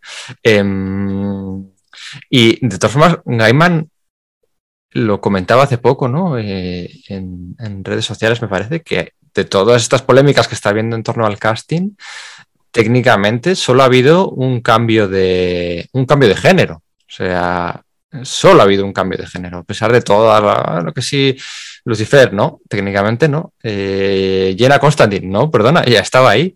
Eh, y no recuerdo el cambio de género había sido. Lucien. El Lucien, eso es, efectivamente, el bibliotecario, que ya era un personaje creado previamente en el, en el universo de DC, como decíamos antes. Lucien es la, la única que cambia de género, que pasa a ser, eh, lo tengo por aquí, lo tengo por aquí, así, Lucien, Viviane Achempong, no sé, es una actriz que una actriz negra que bueno pues que viene a sustituir a, a Lucien, ¿no? Eh, un personaje que a mí me gusta Pero- mucho, con mucho carisma. Pero ¿no? mi pregunta es, Lucien era un personaje que originalmente no era humano, directamente se crea en el mundo de los sueños, ¿no? En, en el cómic me refiero. En el comité, en el comité bibliotecario de, la, de todos los, los libros que no sean, que, que, que no se han Sí, pero es que, ahora, es que ahora no lo recuerdo, porque por ejemplo, eh, Matthew, el cuervo, originalmente sí. que es un hombre que muere y cuando muere pasa todo lo que no, pasa. Lucien es un sueño. Lucien es un sueño. Pero Lucien Lu- se basa- originalmente era... Sí, pero se basa eh, en, en un personaje que era como el típico narrador de historias de terror de una, de una- El anfitrión de, ¿no? de la, Era como el tío creepy y estas cosas. que iba, que era como, como de, de Getter Caper, una cosa de esas. así. Sí, o bueno, co- como Caín y Abel, de hecho, ¿no? Que Sí, son como los. Pero de los- hecho, los- incluso, incluso en el último, en el, en el- en el velatorio, sabemos que Abel es un sueño.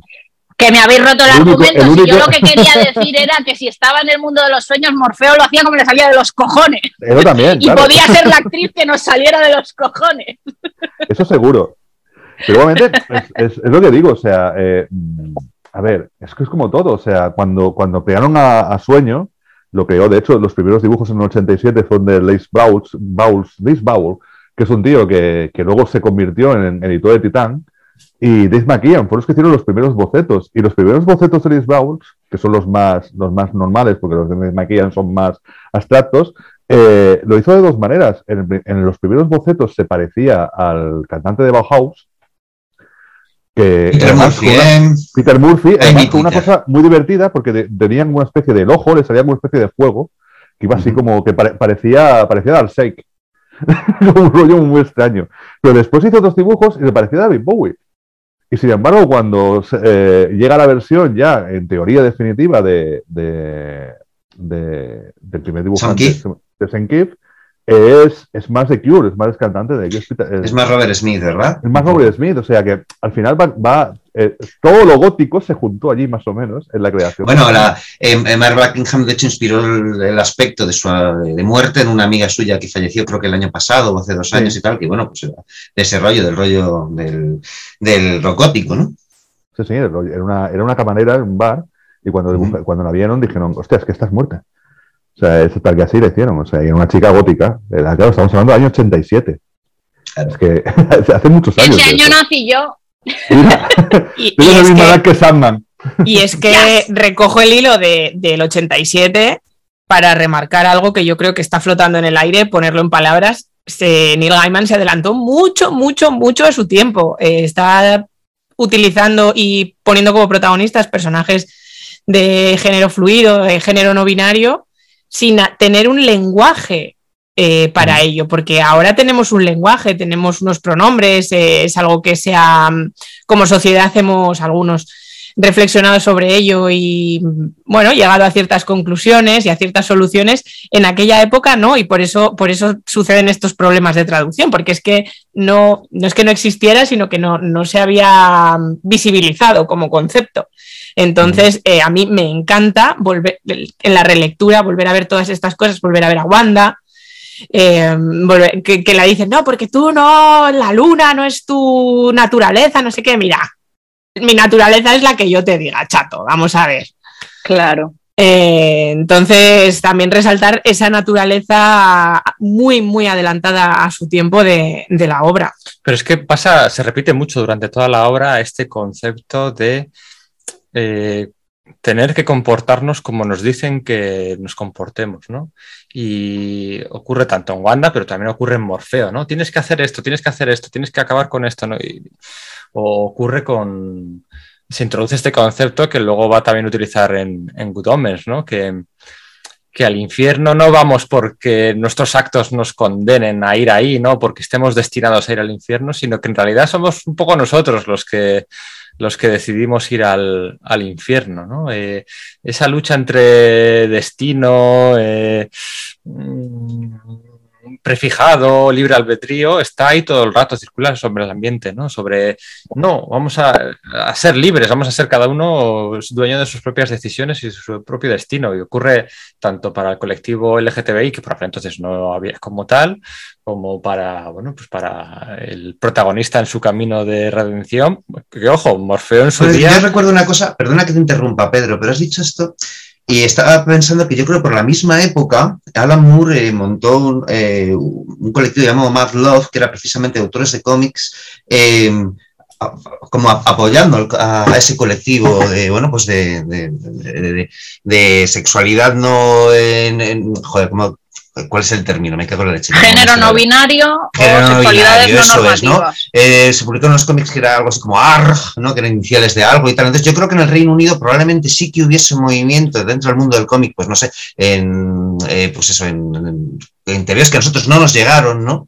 Y que, y que Gaiman en el fondo estaba, estaba, dentro de eso. Lo que pasa es que él es el autor más visible y lo hace más visible aún en un cómic en principio mainstream como es Sandman. Pero probablemente mm. cosas así ya se estaban dando, sí se estaban dando con otros autores y otros y otros, y otros movimientos. Moore, de hecho, de hecho estuvo, estuvo con, montó la editorial eso con, es. Con, con, su mujer. Con su esposa y la, y la, amante de ambos. Y la, y la amante de ambos. O sea que eran, era una familia completamente abierta y. Eso es, sí. Y nada, y montó, la, y montó la empresa y creo que ahí fue cuando empezaron las series, la, la que hizo con Bill Sienkiewicz, la de Big Numbers, creo que empezó también allí la de Fonger y luego se fue, tuvo que ir vendiendo a otro sitio porque la empresa se fue a Norris. Con toda la pasta que había ganado con Watchmen. Big Numbers, y, drogadura. Big numbers. Eh, y luego, en el contexto, a nivel histórico, en el contexto británico, eh, no sé si conocéis una película que se llama Pride, eh, es una historia real, eh, es una película que os recomiendo muchísimo, que básicamente eh, un grupo de un colectivo LGTBI muy pequeño decide que como en el verano de 1984 los mineros de, de Gran Bretaña están teniendo problemas y van a la huelga, ellos dicen, espérate, que es que lo mismo que están pidiendo ellos de derechos es lo que a nivel laboral es lo que nosotros pedimos a nivel eh, social, que es que se nos tenga en cuenta, estar protegidos y tal y cual. Y dicen, ¿sabes qué te digo? Que vamos a apoyar a los mineros a fuego. Y fueron y apoyaron a los mineros en sus reivindicaciones y demás. El colectivo gay está sufriendo muchos ataques por la administración Thatcher en esos momentos. Exacto. Y entonces, en ese momento, luego más adelante, los mineros dijeron, espérate, que estos están en esta situación, con ellos a fuego y se consiguieron muchísimas cosas en esa tanto para los mineros como para el colectivo a nivel de derechos y demás. Entonces, claro, eso ocurrió en 1984 eh, y por lo tanto todas esas reivindicaciones Gaiman ya las conocía cuando hizo cuando hizo Sandman. Había grupos como Bronsky Beat o The Communards, en el mm. cual el cantante Jimmy Somerville pues era como muy abanderado, él era gay, ¿no? Y él era muy abanderado de todo este tipo de, de causas. Eso es, era, ambas cosas, ¿no? Me ido un poco al, hilo de lo que estaba diciendo Iria, ¿no? Que, es, que estaba como esa, confluencia de espacio político y de orientación sexual que estaba sufriendo un gran ataque, un gran ataque por parte de, bueno, pues de la, administración Thatcher, ¿no? Entonces, estaba secando el cultivo. Eso es, eso es, efectivamente. Y aparte, no solo eso, aparte es que es lo que comentaba antes Nerea, que para las personas que nos identificamos tal cual nos identifican al nacer no sea nuestra realidad, no significa que otras realidades no existan. Entonces, obviamente, eh, personas gays, eh, personas bisexuales, personas asexuales, eh, géneros fluidos, género queer, en general, han existido siempre, desde, desde que las personas existen. Otra cosa es que sus historias se hayan contado. Y claro, algo que hace muy bien Gaiman es normalizar esas realidades dentro del universo que ha creado con Sandman que a su vez también influyen en, la historia en general. Porque claro, o sea, Deseo es uno de los personajes que lo mueve todo por su deseo de venganza. Que no sabemos por qué, pero ahí está, pico pala, pico pala, a ver si se consigue cargar a, Morfeo. Bueno, y además... lo contó Miguel Ancho Prado, ¿no? en teoría, en, Noches Eternas se encuentra, se cuenta el, principio de la, del desapego entre sueño y, Ese despecho, sí. Sí, sí, se encuentra allí. Ahí salimos nosotros, en, nuestro, sistema solar. Sí, es verdad. Sale... el sol, aquella pequeña y jovencísima estrella eh, que acababa de aparecer, ¿no? Y aparecen otros. Creo que aparecía. Bueno, aparecía OA. El, los Green Lantern. Es de los guardianes, ¿no? Sí, era OA. de Green Lantern. Y no sé si aparecía Krypton, eso tendría que mirarlo. Pero en Sí, porque me parece que hay un momento, eh, yo lo he leído, lo leí el otro día, y hay un momento en el cual eh, Krypton le cuenta, él dice, molaría un. No, Destrucción le cuenta al, al Sor de Krypton eh, le cuenta, molaría un mundo en el cual se fuera desarrollando y que siempre hubiera el peligro de la destrucción. Sea, y, es el, y el sol del Krypton, ah, mm, está bien, me gusta, me gusta. Buena idea. Noches Eternas, para quien no lo sepa, es uno de los primeros cierres que hizo que hizo en el Gaiman, uno de sus primeros regresos que hizo en el Gaiman al universo de Sandman, el cambio de siglo, calculo que sería más o menos. Décimo eh, aniversario, era el décimo aniversario. Era el décimo aniversario, pues sí, mira, más o menos lo he clavado. Em, que eran siete capítulos a cargo de siete autores. Bueno, autores se queda poco, dibujantes se queda pequeña la palabra. Siete talentos, siete maestros.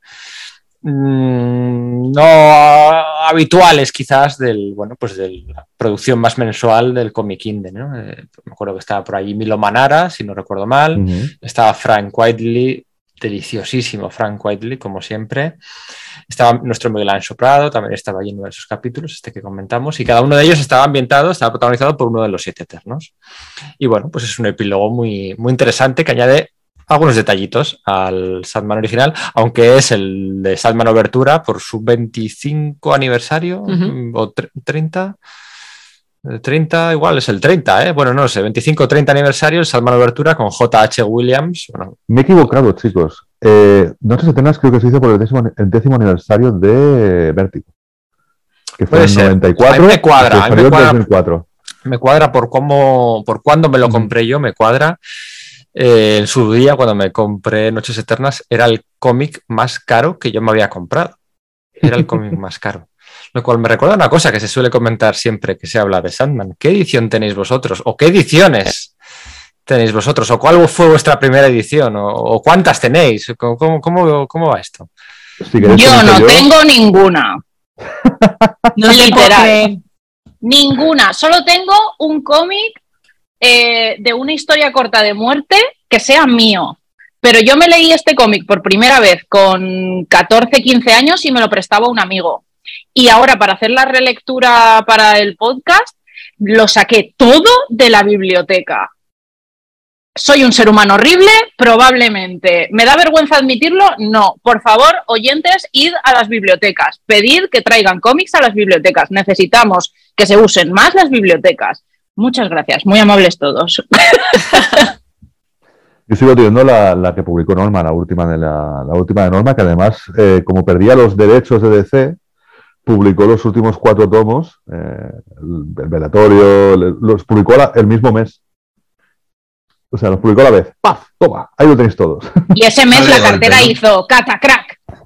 Bueno, a mí la cartera no me hizo catacrack porque en aquella época eh, tengo, tenía la, Norma me mandaba cosas. Me mandaba, y yo le pedía cosas, me mandaba todo. O sea, para hacer críticas y esto, y la verdad es que eh, es la única edición que tengo. Aparte queda muy bien porque era la, imitación de la edición norteamericana de Prestigios, de, bueno, de, de, de, de Paperbats, de Paperbats y, está bastante bien porque justamente en, en, Gigamés, en el año 95 o así, en el 94, en la tienda Gigamés me compré una caja limitada de 500 copias eh, diseñada por Dave McKean, en la cual cabían los tres primeros tomos de, de Sandman. Y son los mismo tamaño que los de Norma y los tengo allí metidos. O sea, tengo, tengo, tengo un... puedo decir que tengo dos cosas de Sandman, del merchandising, una es esa caja y la otra es una figura de muerte.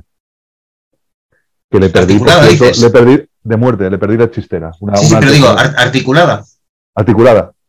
Joder, un colega mío lleva años buscando una y no, no la encuentra. Sí, sí, ya sé cuál Yo lo es. único, tengo, tengo la, le tengo la, ah, mira, esa, es la nueva- esa, sí- esa- esa edición la compró muchas bibliotecas, ¿eh? Esa Está edición. mostrando ahora Iria, eh, nosotros nos estamos viendo en vídeo para que los oyentes no se pierdan. eh, estamos mostrando la, la edición que he sacado de la, de la biblioteca. A ver, ah, ya que estamos, vamos a saludar todo. Vamos a poner una foto en Twitter. Vamos a ver cómo saludáis. A ver cómo saludáis. Iria. Hala, para Twitter. Que, mm, eh, Sergio, ¿tú cuál tienes? Bueno, yo la mía ya me conoces, yo soy un tipo caótico respecto a ediciones y tebeos, no, no, po- no so- soportarías la, visión de mi biblioteca, Pedro. Y entonces yo tengo, bueno, pues los, el primer número aquel que publicó en Grapa 5 de Universo de C, después los siguientes números que publicó también 5 en esa colección, pero varios números posteriormente, recordad que la colección de Universo de C, eh, bueno, pues en cada entrega variaba un poco el- la temática y los personajes, tra- tratando de hacer pruebas de ser- posibles series que, que publicar en castellano, ¿no? De DC.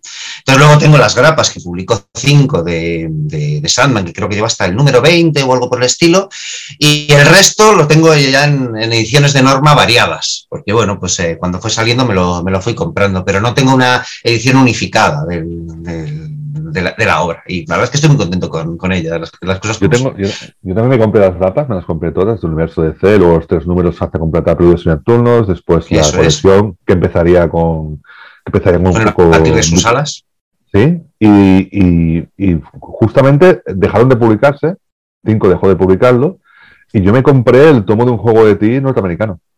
Es que hay una cosa que a lo mejor no, no estamos, no est- no estamos señalando suficientemente. Al igual que Watchmen, Sandman fue una obra que, bueno, que es que hoy por hoy es como la, es, es cumbre en el cómic y ya su proyección posterior ha sido enorme, ¿no?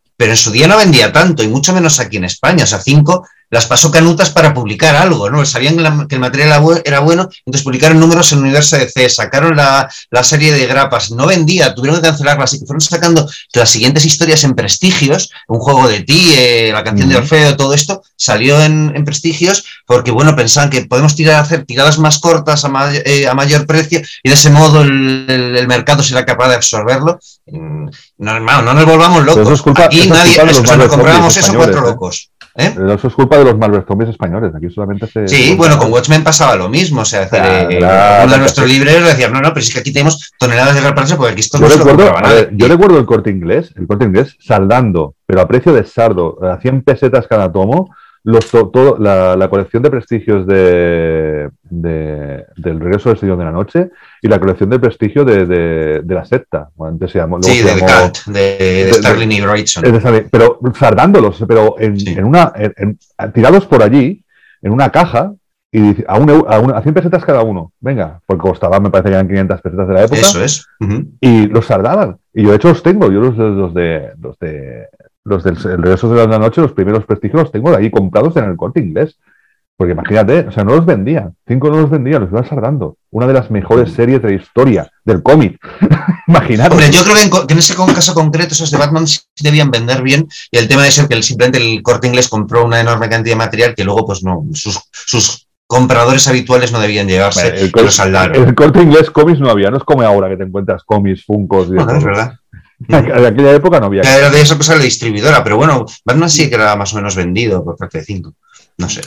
Nosotros tenemos la edición de Planeta eh, del 2009-2010 hasta el 2011, ¿no? Esa edición que La bonita, publicó- la de la edición. Eso es, en siete volúmenes de lujo, considerados de lujo en su día. Baratos, eran baratos. Yo creo que mm, me equivocaría.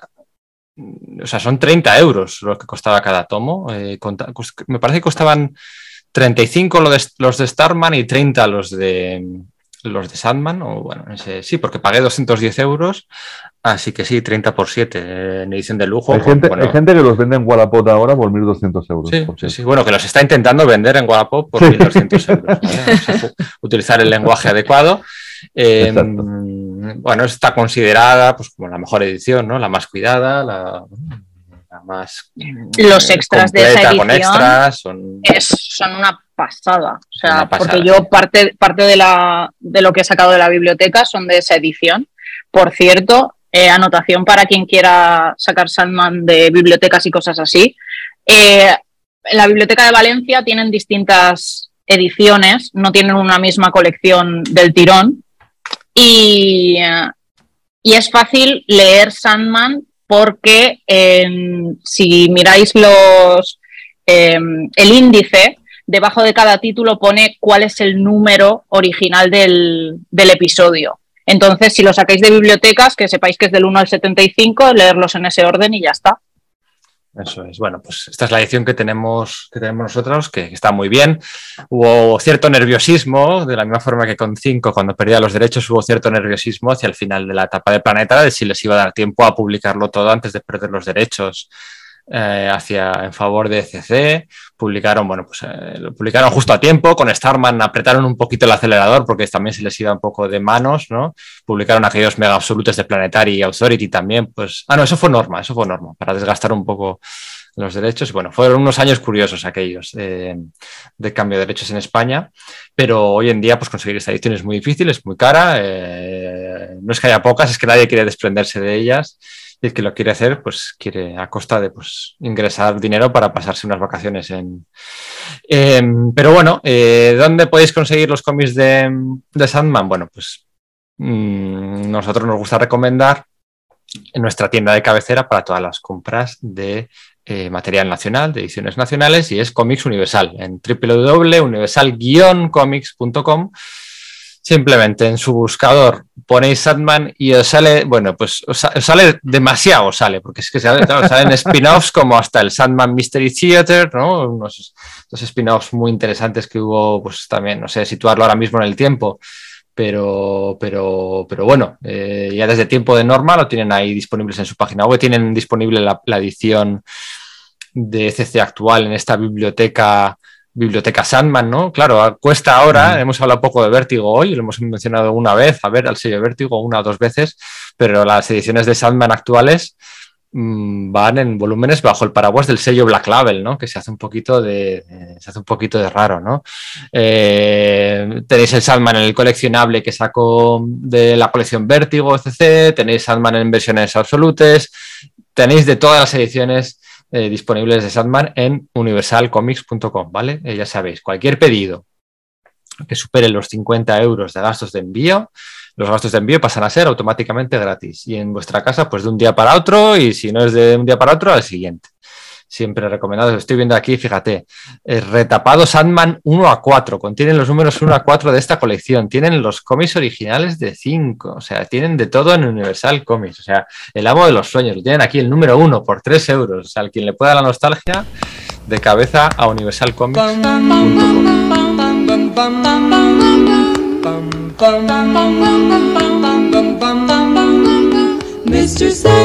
Bum, Make him the cutest that I've ever seen. Bum, bum, bum, bum. Give him two lips like roses and clover. Bum, bum, bum. Then tell him that his lonesome nights are over. Sandman, I'm so alone. Bum, bum, bum, bum. Don't have nobody to call my own. Bum, bum, bum, bum. Please turn on your magic beam, Mr. Sandman. Bring me a dream.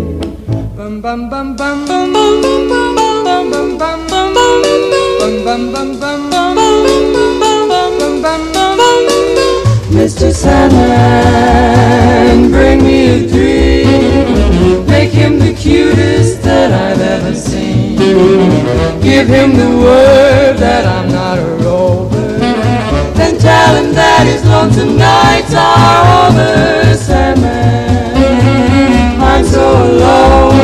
Don't have nobody to call my own. Please turn on your magic beam. Bueno, vamos a seguir. ¿Qué decías, Manu, de un ahora fuera de pantalla? ¿Qué decías de un plátano? Ay, sí, que mientras estábamos fuera de pantalla me, he ido a buscar un plátano y recuerdo la campaña, la, campaña que eh, me parece que fue el, organismo de, de, salud de Norteamérica, le pidió a DC y a Marvel eh, cómics para, para prevenir el SIDA. Y uno, evidentemente, para prevenir el SIDA eran los condones, era el mejor método para prevenir el SIDA en la época. Y entonces eh, DC eligió a muerte como representante para la prevención, para la prevención de la muerte, eligió a muerte para preservar la vida y, era, y con su partenario John Constantine, dibujado por Dave McKean, eh, en, una, en un pequeño cómic de ocho páginas que estaba encartado en todos los cómics de Vértigo de la época, o de DC, creo no me parece de Vértigo solamente. Eh, la muerte enseñaba con, un, con Constantín y un plátano cómo poner un preservativo bien para evitar. Sí, además, como que dejaba muy claro específicamente, para que nadie, y, eh, para que ninguna mente se inquiete con esto. Esto es un plátano, esto Es que yo está plátano. sosteniendo es un plátano. No es Y ninguna yo, otra Constantín, y yo Constantín diciendo, joder, qué vergüenza estoy pasando. Con el plátano en la mano. Sí. Oye, ¿os parece bien que hablemos de muerte? Que hemos hablado mucho de, de Morfeo, hemos hablado, porque la cabra tira al monte, hemos hablado mucho de delirio, que nos chifla a todos los que estamos aquí. De muerte hemos hablado poquito, ¿no? De esta muerte llena de vida, de esta muerte bondadosa, empática, de esta muerte también con su ira, con su... ¿Qué, qué- qué- qué os transmite muerte? ¿Tiene su propia evolución? ¿Cómo, cómo veis a este personaje? Muerte, no creo que tenga evolución, acaba y empieza igual. O sea, tal como la presentan, acaba con el Sí, es muy final, o sea, completa ya, ¿no? Sí, sí, es una, de hecho es la más humana de los Eternos, eh, junto a Destrucción, por así decirlo, porque Destrucción, hay un momento que dice, paso, todo, paso mucho tiempo entre esta plebe, de hecho ya me hablan y todo, hay un momento que está que se lo cuenta a Morfeo, Eh, y creo que es la más humana, o sea, es la más humana porque su trabajo es el más humano de todos, es, es recoger, hacer pasar a la gente al más allá, como quieran llamarlo, y, de hecho es la persona que más en contacto, y claro, eh, es, es- Gaiman tuvo que imaginarla, Gaiman y después también Martin, eh, que fue el dibujante, tuvieron que imaginarla como una persona, una, una chica muy agradable, como alguien agradable, que te encuentras, como la enfermera agradable que te encuentras al final de tu, de tu, de tu, de, tu, de tu vida. Y tiene imágenes, o sea, en el batir de tus alas tiene escenas eh, completamente alucinantes que hemos visto que en la serie han respetado bastante. que es muy curioso, ¿no? Cómo, la cómo se presenta el personaje en el batir de tus alas, ¿no?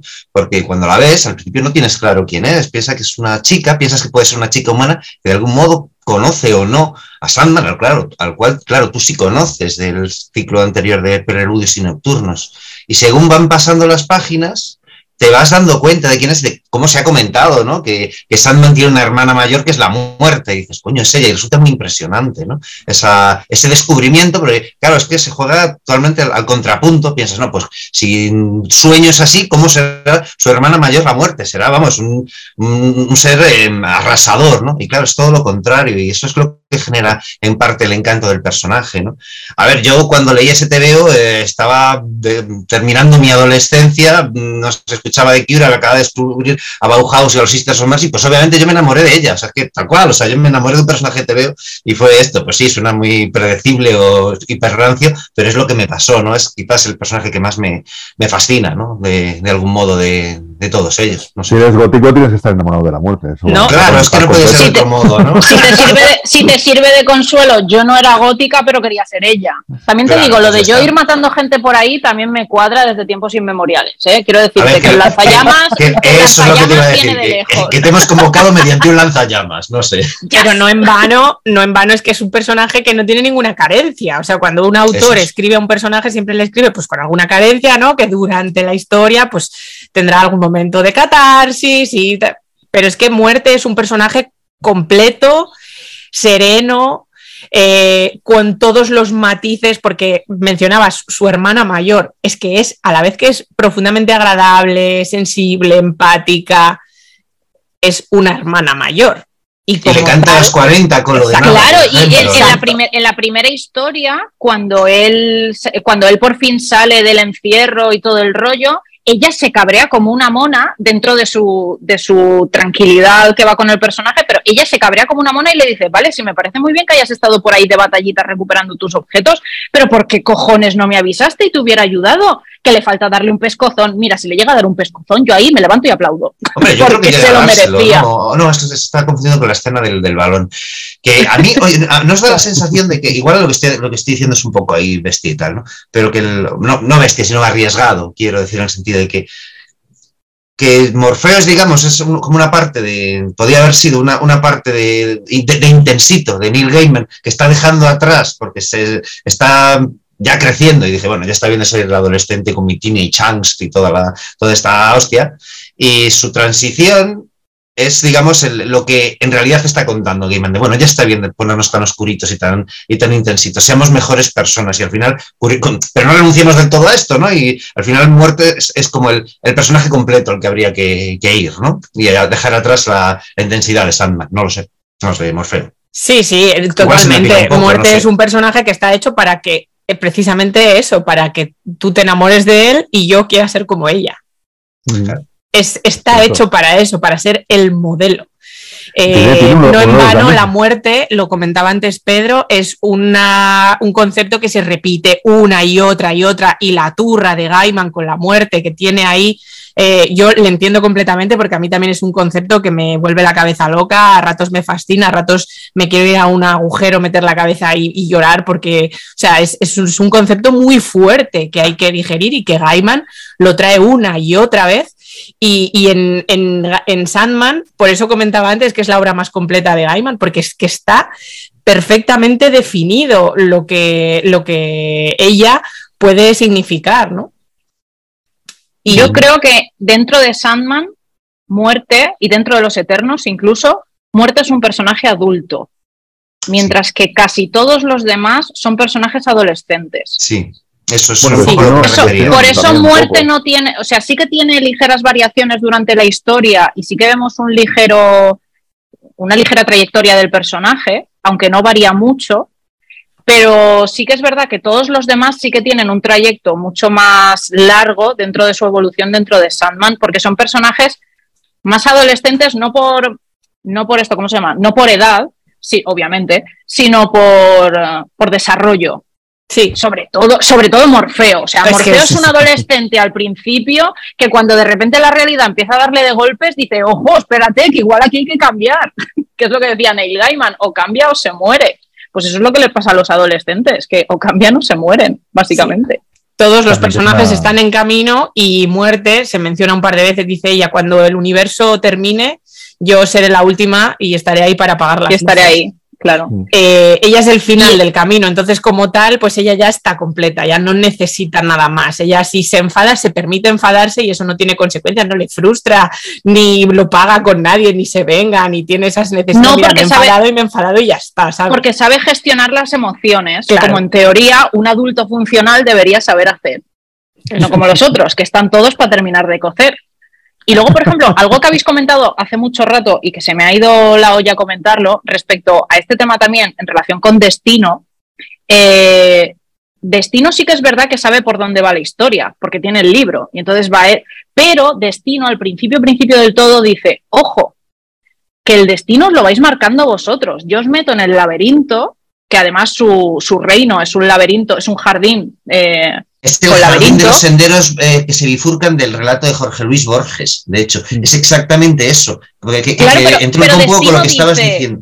Claro, pero Destino les dice, ojo, que yo os dejo aquí y vosotros elegís si vais a derecha, si vais a izquierda, si vais para arriba, si vais para abajo. Lo que os ocurra es vuestro, es vuestro, es vuestra decisión, que va entroncado con lo que comentabais antes, pues que de lo del infierno, si vamos al infierno, si vamos a tal, si vamos a Claro, no sé qué. eso es. Tú, tú decides, o sea, no. No, no, No está no marcado. decide- el no destino te pone el camino y tú ya decides es. para dónde tiras. No decide ni, ni tu biología decide. O sea, decides tú, coño. Y es un poco lo que se repite, ¿no? Y es lo que me gusta. Y, y bueno, y también por lo que supuso eh, la puerta de entrada al mundo del cómic de tanta gente. Todos esos que decíamos de minorías del LGTB, de todos los góticos y tal, todos esos, que, ¿por dónde entraron a leer? Pues por aquí y luego ya se quedaron muchos y otros no. Y los que se quedaron han pasado 30 años y da igual, su cómic favorito sigue siendo aquel, Sandman, el primero que leyeron, ¿no? O sea, fue una puerta de entrada. eh, o sea, a la vez que eras un cómic capaz de, de mm,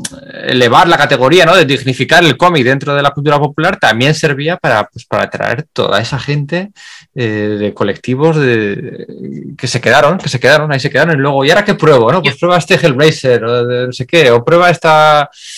Bueno, no, sé- no sé qué, cuál sería la segunda lectura, pero. pero, pero Yo. ¿sabes lo que me estoy imaginando?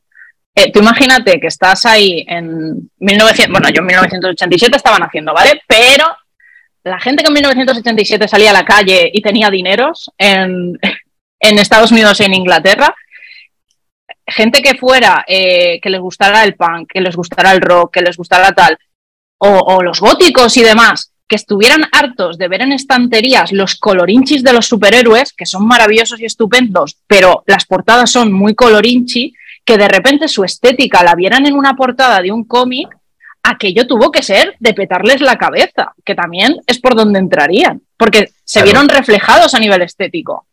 Eso es, yo mogollón de amigos míos eh, no leían cómics, pero sí le- leían Sandman, por ejemplo. Entonces, bueno, pues luego a lo mejor yo le- también le- les de- dejaba algunas otras cosas, pero efectivamente, la simbología está de Lang, ¿no? Que tiene, que lleva a muerte, ¿no? Que es un símbolo de vida, pero que de- desde... eh, Yo me compré uno en la época. Me compré Yo tengo varios, de hecho. Yo, no lo llevaba pero- cuando era adolescente.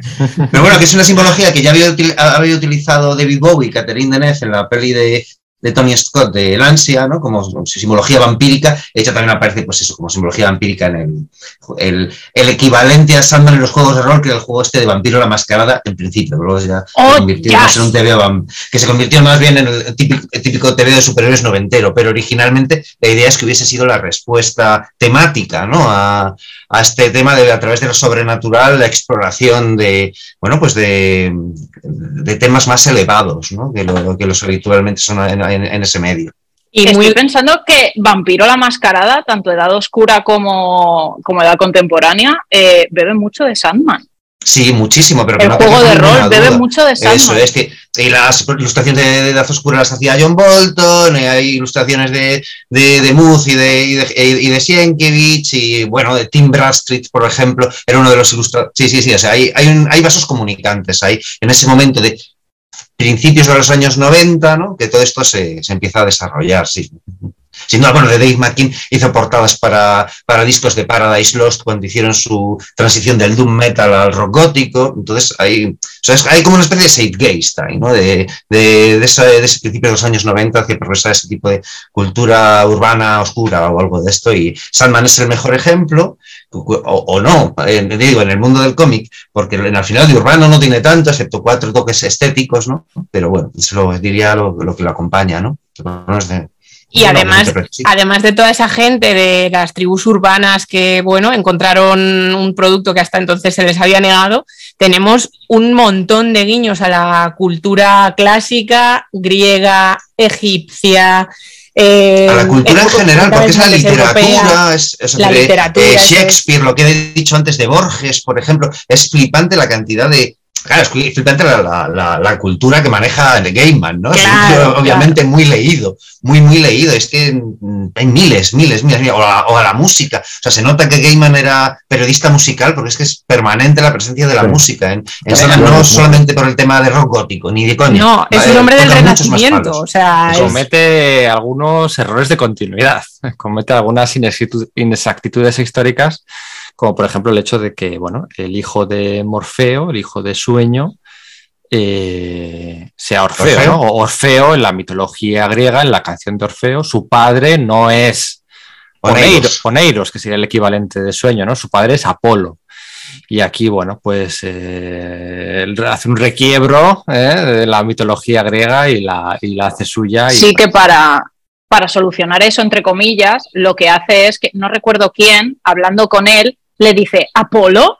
Y se queda mirando como El diciendo, "No". viejo, el viejo que le cuida en Vidas de Sí. Vamos a- Bueno, Dice, eso- eso- ¿Apolo? Y se queda mirando como diciendo, no, no, Apolo no. Y es como de, menuda excusita, amigo. Ostras, has dicho lo del viejo y tal. Me acabo de acordar de unos momentos que me, que me parecen escalofriantes de, de Sandman, que es eso, ese- esa familia que ha hered- heredado desde hace milenios la tradición de cuidar la, la cabeza decapitada de, de- de Orfeo y tal, ¿no? Y entonces en un momento dado, el- la cabeza decapitada de Orfeo, se- que claro, habla y toda la leche, ¿no? No está muerto definitivamente, ¿no? Se dirige a su cuidador y le, y- y le llama, no sé qué, dice, eh, eh, no, no, yo soy otro nombre, ¿no? Y dice, ah, te he confundido con tu padre. Y dice, y él, piensa, el cuidador, no, me has confundido con mi abuelo.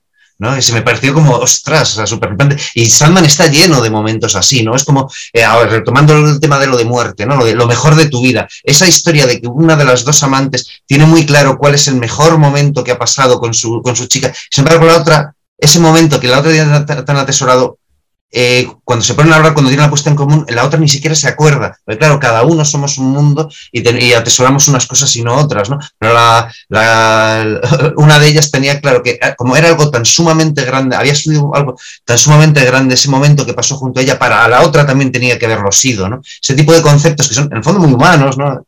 Pues me, me- son una de las cosas que me flipan a cuchillo de, de este te veo. Eh, Luego, por ejemplo, también eh, el tema de la crueldad en Sandman. Por ejemplo, para mí una de las historias más crueles eh, me parece que es el arco de, de esto, ¿cómo se llama?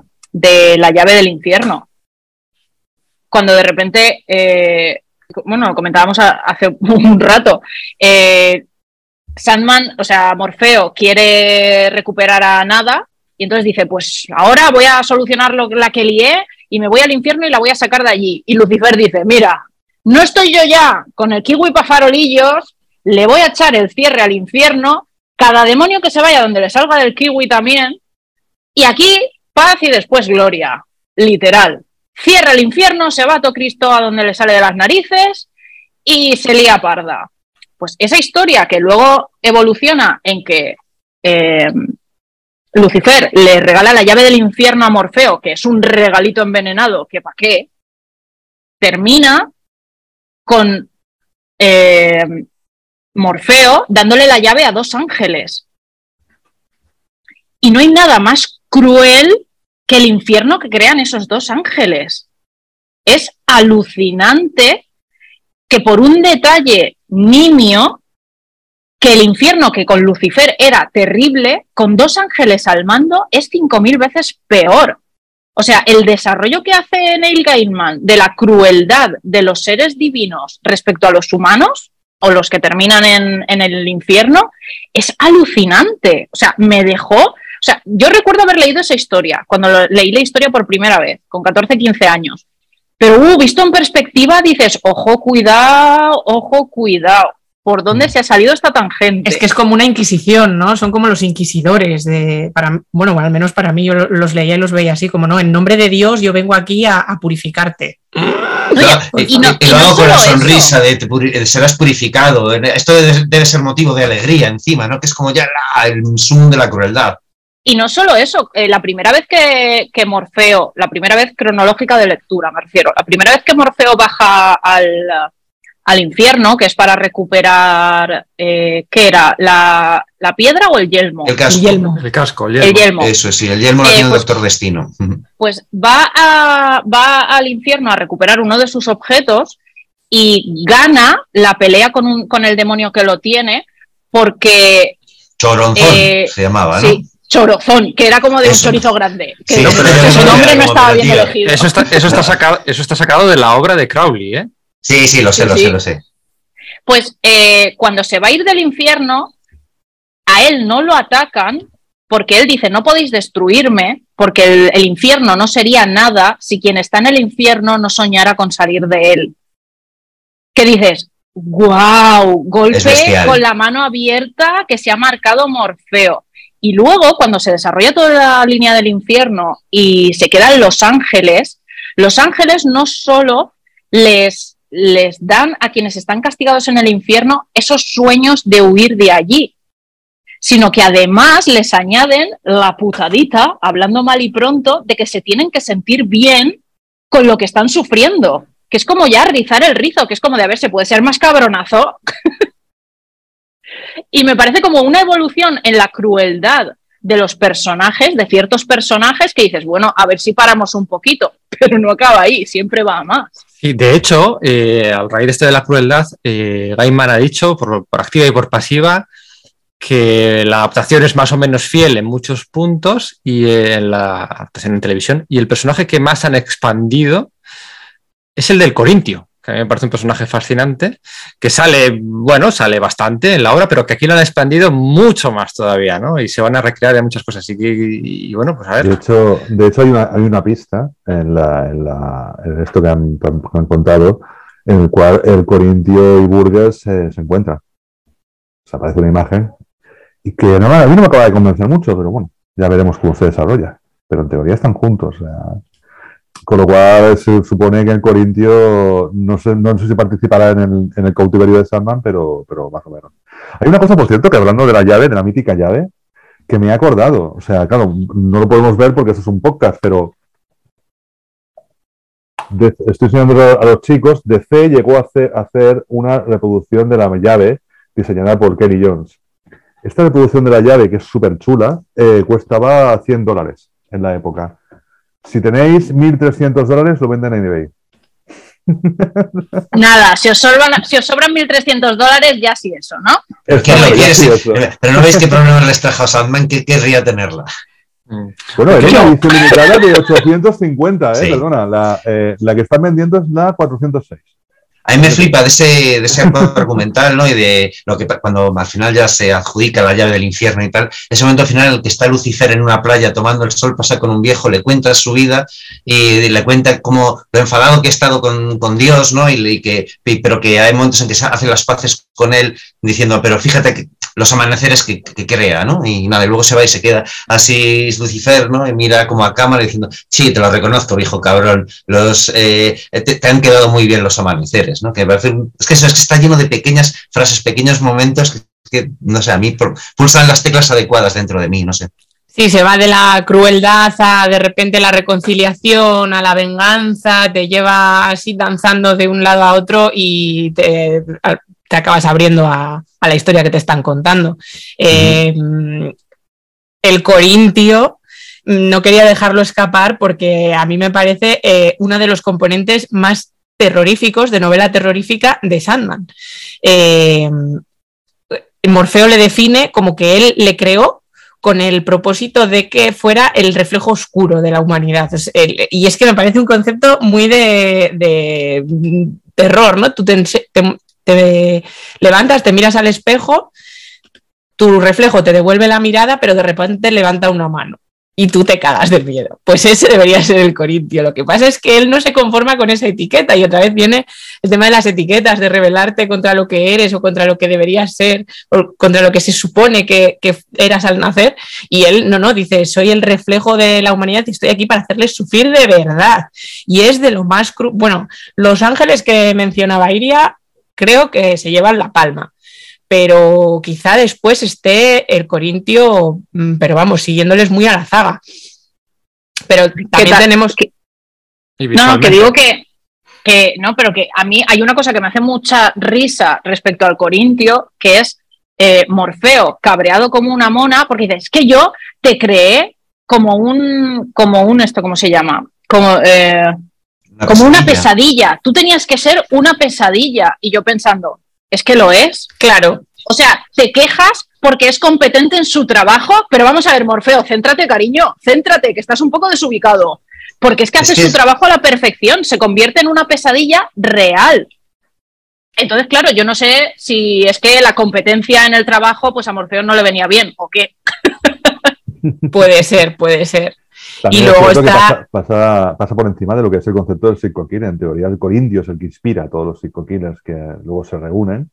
Pero claro, este- y ya que el destripador, ¿qué? ¿Qué pasó? No, ahí ¿sabes? Son, cosas que dices, bueno, va bien para Pero su. le, inspiraría en sueños, porque en Claro. sueños Sí. existiría siglos antes. Es decir, el, el Corintio eh, se escapa del, del mundo del sueño en 1919, ¿no? Cuando le Sí. captura Burgess, no recuerdo qué, qué años Bueno, en teoría estuvo esperando, estuvo esperando tiempo hasta que al final dijo, bueno, me, me voy. O sea, no, Eso es, con lo cual no, eh, los psicoquiles no, pueden, no pudieron conocerle en la Tierra, pero lo le conocerían en sus sueños. Claro, Está a partir de los 60 más o menos. Cuando Bueno, en, concepto de- en Obertura se contradice un poco porque aparece una conversación entre Morfeo y el Sí, Corintio, Morfeo abroncándole muy fuerte, diciéndole otra vez lo de, no, es que yo te creé para otra cosa, hombre.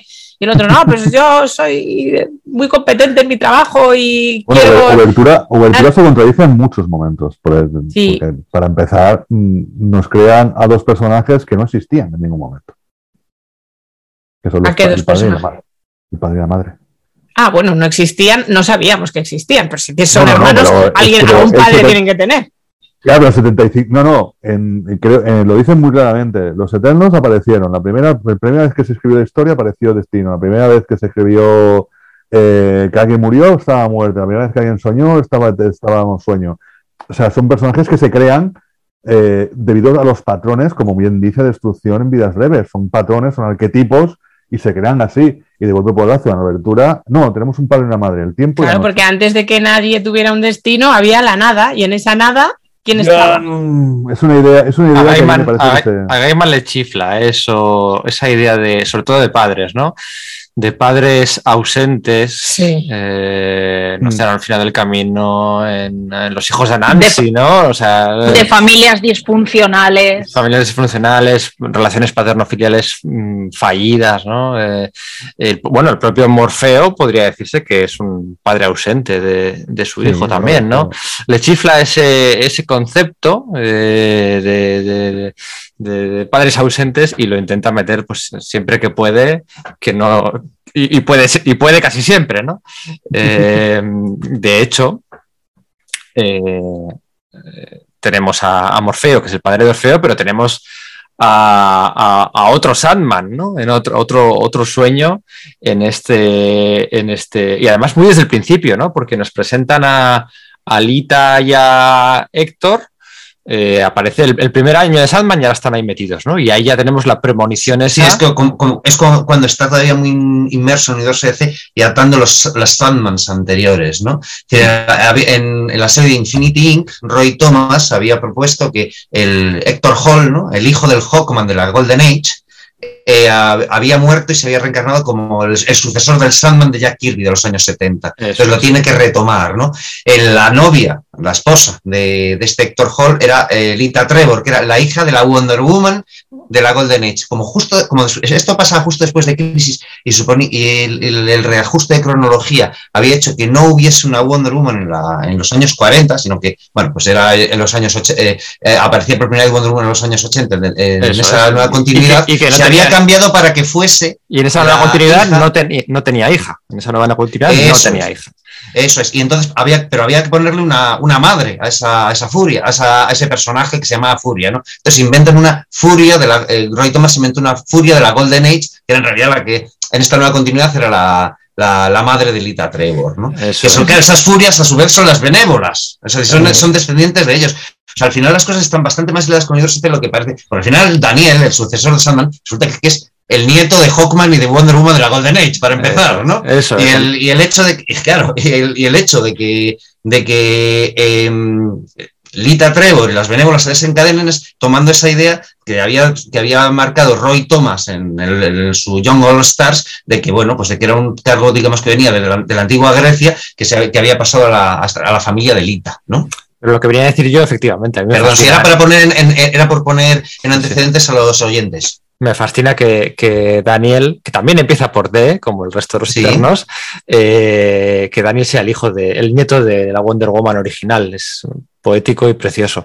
Em, también se repite en, esta situación, en esta dinámica, con Héctor y con Lita, pues esos padres ausentes, ¿no? O sea, tenemos el padre ausente de Morfeo y a su vez Morfeo es un padre ausente, pero es que de su sucesor también es un padre ausente, forzado en este caso, en el caso de, de Héctor Hall, que luego en el futuro asumiría otras identidades superheroicas, ¿no? Es un personaje que me, que me flipa, estos que tienen estos zigzags y esos recorridos eh, y esos bamboleos de Wikipedia de un lado para otro, son personajes muy de C que a mí me gustan, ¿no? Y, todo esto, de estos padres ausentes, de esta de este planteamiento de un nuevo Sandman se plantea en el primer año de la serie. O sea, en el primer año de la serie, no sé si en el número 11 o en el 12, ya se dice, vendré a por ti. O sea, a- todas las pistas, bueno, es que no, no se puede decir que sean pistas, o sea, declaración de intenciones, estaban ahí ya desde una vez que supera esa cosita de que, venga, vamos a vender bien, ya empieza a plantar todas las pistas, ¿no? Ahí se dice que hay Morfeo, en un, en un episodio, por cierto, en el, cor- en el que el Corintio, bueno, pues, pues la lía, la lía pardísima, ¿no? Y, y ahí ya eh, Morfeo dice, vengo a por ti, vendré a por ti, y acaba yendo a por él, claro, sí. Sí, sí, bueno, es que desde el principio, desde cuando invoca a las benévolas en, al principio, principio del todo, para que le, por favor, le digan dónde están sus tesoros perdidos, ellas ya le dicen algo así como, ah, ya te pillaremos, o no te creas que te hemos ayudado, porque ya verás lo que va a pasar, esto es el principio del fin, algo así, le- ya le lanzan la amenaza de que, de que, bueno, que cuidadito. Y después poquito, me parece que un par de capítulos después se planta la semilla de, eh, bueno, esto es un hijo del sueño que vendré a por él. Ya di- dices, joder, pero esta señora, después de la que, de cómo la ha dejado, mm, sola, que ella estaba en su casa, porque para ella estaba en su casa, estaba atrapada en el sueño, pero para ella era su casa con su marido, su tal, para ella ha matado a su marido y encima la ha amenazado con que le va a venir a arrebatar a su hijo. Vamos, es que te estás creando ya enemigos mortales, macho, pero así, a diestro y siniestro. Oye, ¿quién es el mejor amigo de Morfeo?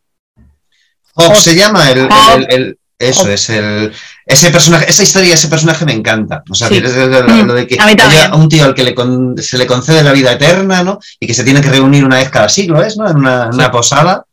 Y, y y- pero sobre todo, no es, no es ya las pequeñas historias que te van contando y cómo le va cambiando la vida de, guau, es que ahora, soy traficante de esclavos y soy súper rico. Y las siguientes que, que se ven es como, tenías razón, que mal me ha ido todo y tal. Sino ese rollo de, no, tío, te estás dando cuenta, dirigiéndose a Morfeo, de que somos amigos. ¿Cómo te atreves, no? ¿Cómo te atreves? Le, le dice, ¿y cómo es ser yo amigo que, de un y que mortal? además se va, se va Morfeo de la posada en ese momento súper diva, en plan de yo no Eso soy es. amigo de un humano y se va a ir divísimo Eso él. es. Y le dice, y le dijo, y le dijo, bueno, dentro de 100 años yo voy a estar aquí.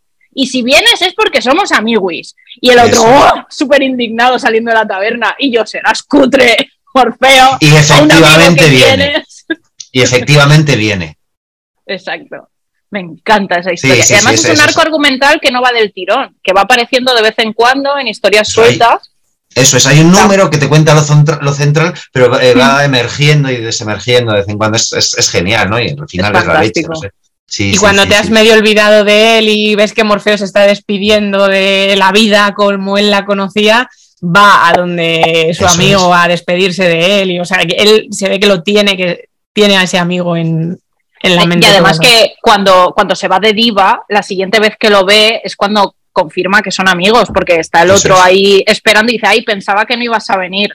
Y entonces eh, Morfeo le dice, "Uy, ¿cómo iba a dejar esperando a un amigo? Y yo, Eso es. ¡ay, y está, está sonriendo. Ese momento es, es la leche. Es como que te da la pista de que él está empezando a cambiar, está empezando a tratar de cambiar. Eso es, eh. des esas pintas. Eso es para lo que sirve, para lo que este concepto tan do- doctor Whoviano de citas cada siglo, porque es muy Doctor Who, eh, Muy sirve para todo. muy british. Muy british. también, también de Grant Morrison en Animal Man, ¿no? Había una especie como de congreso de los inmortales que se iban reuniendo donde estaba ahí, pues son Randall Savage, eh, eh, Et- Etrigan y gente así, ¿no? Mm, eso es. Sí, que había 13, inmo- en teoría en el universo de DC hay un equilibrio de 13 inmortales, solo hay 13 inmortales y cuando muere uno, valga la redundancia, tiene que Tiene aparecer que otro. aparecer otro. Eso es, sí, se, se ha explorado eso poquito. También lo, lo- lo tocó un poco Brad Melcher en su... Bueno, no estamos aquí para hablar de eso. Eso es. Eh, este, este amigo de. O sea, la serie Sandman acaba en el número 75. Son 75 números. Acaba en el número 75, pero su final no es en el número 75. Su final es año y medio antes, dos años antes, eh, y luego ya va cerrando capítulos, ¿no? Va cerrando el capítulo de este amigo eh, y su final con muerte. Uf, eh, la verdad es que se me pone la piel de gallina.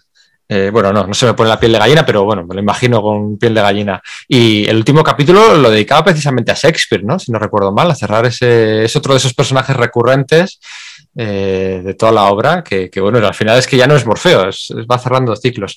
Em, vamos a cambiar de tercio, porque yo creo que llevamos hablando unas dos horas y media, será más o menos.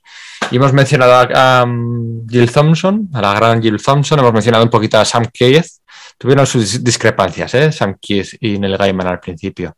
Hemos mencionado a Kelly Jones. Creo que ha salido el nombre de Mark Hempel, que también fue una decisión polémica la de incluir a Mark Hempel en el arco argumental de las benévolas. Eh, personaje, pers- o sea, dibujante peculiar, de estilo donde los haya, ¿no? Ahora mirará. Sí, semi-cartoon, raro, ¿verdad? Hay que venir al sello, sello Piraña Press de DC. Pero, pero luego, luego te sumerges, te zambulles y, y te acaba gustando. ¿eh? Van, a, van a sacar, va a sacar Dolmen el mes que viene su irresistible, el irresistible que hizo con Bargem, con, con Wedley, lo saca, lo saca Sí. el mes que viene, eh, coincidiendo. Así que todos a por esta obra del sello Vértigo del 91 al 92, una obra muy, muy interesante. Vamos a hablar de dibujantes. Bueno. ¿Con qué os quedáis? eh, ¿Con quién nos quedamos? Ostras, qué pregunta tan difícil, de verdad. Jill Thompson. Yo, yo- Jill Thompson. yo ahí fue donde descubrí a Brian Talbot. Así que Brian Talbot. Sí, bueno, y mal que el también, Zuli, ¿verdad? mal que el Zuli en el velatorio se- se te va la cabeza. Es una barbaridad. Es verdad. Tengo que, tengo decir que la cara de asombro que ha puesto Pedro, porque los oyentes obviamente no lo estarán viendo, pero la cara de asombro barra en serio que ha puesto Pedro al comentario de Sergio ha sido ¡mua! precioso. ¿No te, ¿No te mola Michael Zully o qué? No, no me convenció Michael Zully ahí. Ostras, no- pues a mí me, me- me pareció bestial, de verdad que sí. Recordemos también que en Sandman estaba uno de los primeros papeles, de uno de los primeros trabajos de Chris Bacalo. ¿Te Sí, sí, acordáis? eso Chris es. Bacalo en, en el número de cuando mata a, a Héctor Hart. eh, estaba dibujado por Chris Bacalo, lo que pasa es que con, con un estilo que, que, francamente no tiene nada que ver con el Chris Bacalo que vino después con, los- con la patrulla X y con todo. De hecho, Chris Pero- Bacalo dibujó la miniserie spin-off de Muerte eh, con guion del El alto propio coste de la vida. El alto coste de la vida, con un guion del propio Neil Gaiman, que luego, me acuerdo, cuando ECC llegó, empezó a publicar DC en su día, publicó un tomo, eh, un octavo tomo de la versión de Planeta, esta de lujo en negro y tal, publicó con, con aquella, con aquella miniserie. Yo no me la compré porque era igual, igual, igual, pero abajo, claro, el, el logo de Planeta, siete números, y luego estaba el logo de CC. Entonces ya no era igual. O sea, ahí abajo había un logo distinto y mi TOC me impidió comprarme esa. esa- Pero esa la pregunta es, ¿les quitaste el plastiquito? Sí, sí, no venían- no, creo, que, creo que no venían con plastiquito. Los de Starman sí, los de Starman a ver si algún día le quito el plástico a, a- a los tomos y me De aquí en yo un año a ver si. Sí, a ver si hay una que admitir que mi dibujante, que mi dibujante favorito de Sandman es Mike Dickenberg. O sea, creo que fue el que le dio el toque, Hmm. el toque más Sandman, o sea, el toque de como un joven guapo, así, de, como más realista todo, y además intentado con Malcolm Jones III, o sea, que descanse en paz, por cierto, porque fue una de las grandes desgracias de Sandman, se suicidó en el año 96, Malcolm Jones III, que además unificó mucho todo, porque era el intentador de muchas, de todas las primeras, de los primeros arcos, y, y el pobre, bueno, no sé, se suicidó y ya está, fue lo que pasó, ¿no? las desgracias de las vidas. Y, y nada, y creo que Dickenberg, yo, francamente, para mí, sustituyó muy bien a Sam Keith. Acá es aquella frase tan fantástica de Neil Gaiman. No sé de Neil Gaiman, de Sam Keith, uno de los dos, que dijo, me, me siento como me siento como, como el batería el batería que echaron de los Beatles. ¿No? Era una, una cosa así, una frase así parecida, que era muy divertida. Era- Menuda frase. Sí, claro, porque los Beatles tenían un batería lo cambiaron por Ringo Starr. Pues era, Sí, sí, sí. ese batería el que, el que se fue, el que, el que tenía la novia que le cortó el pelo los, los Beatles así en plantazón.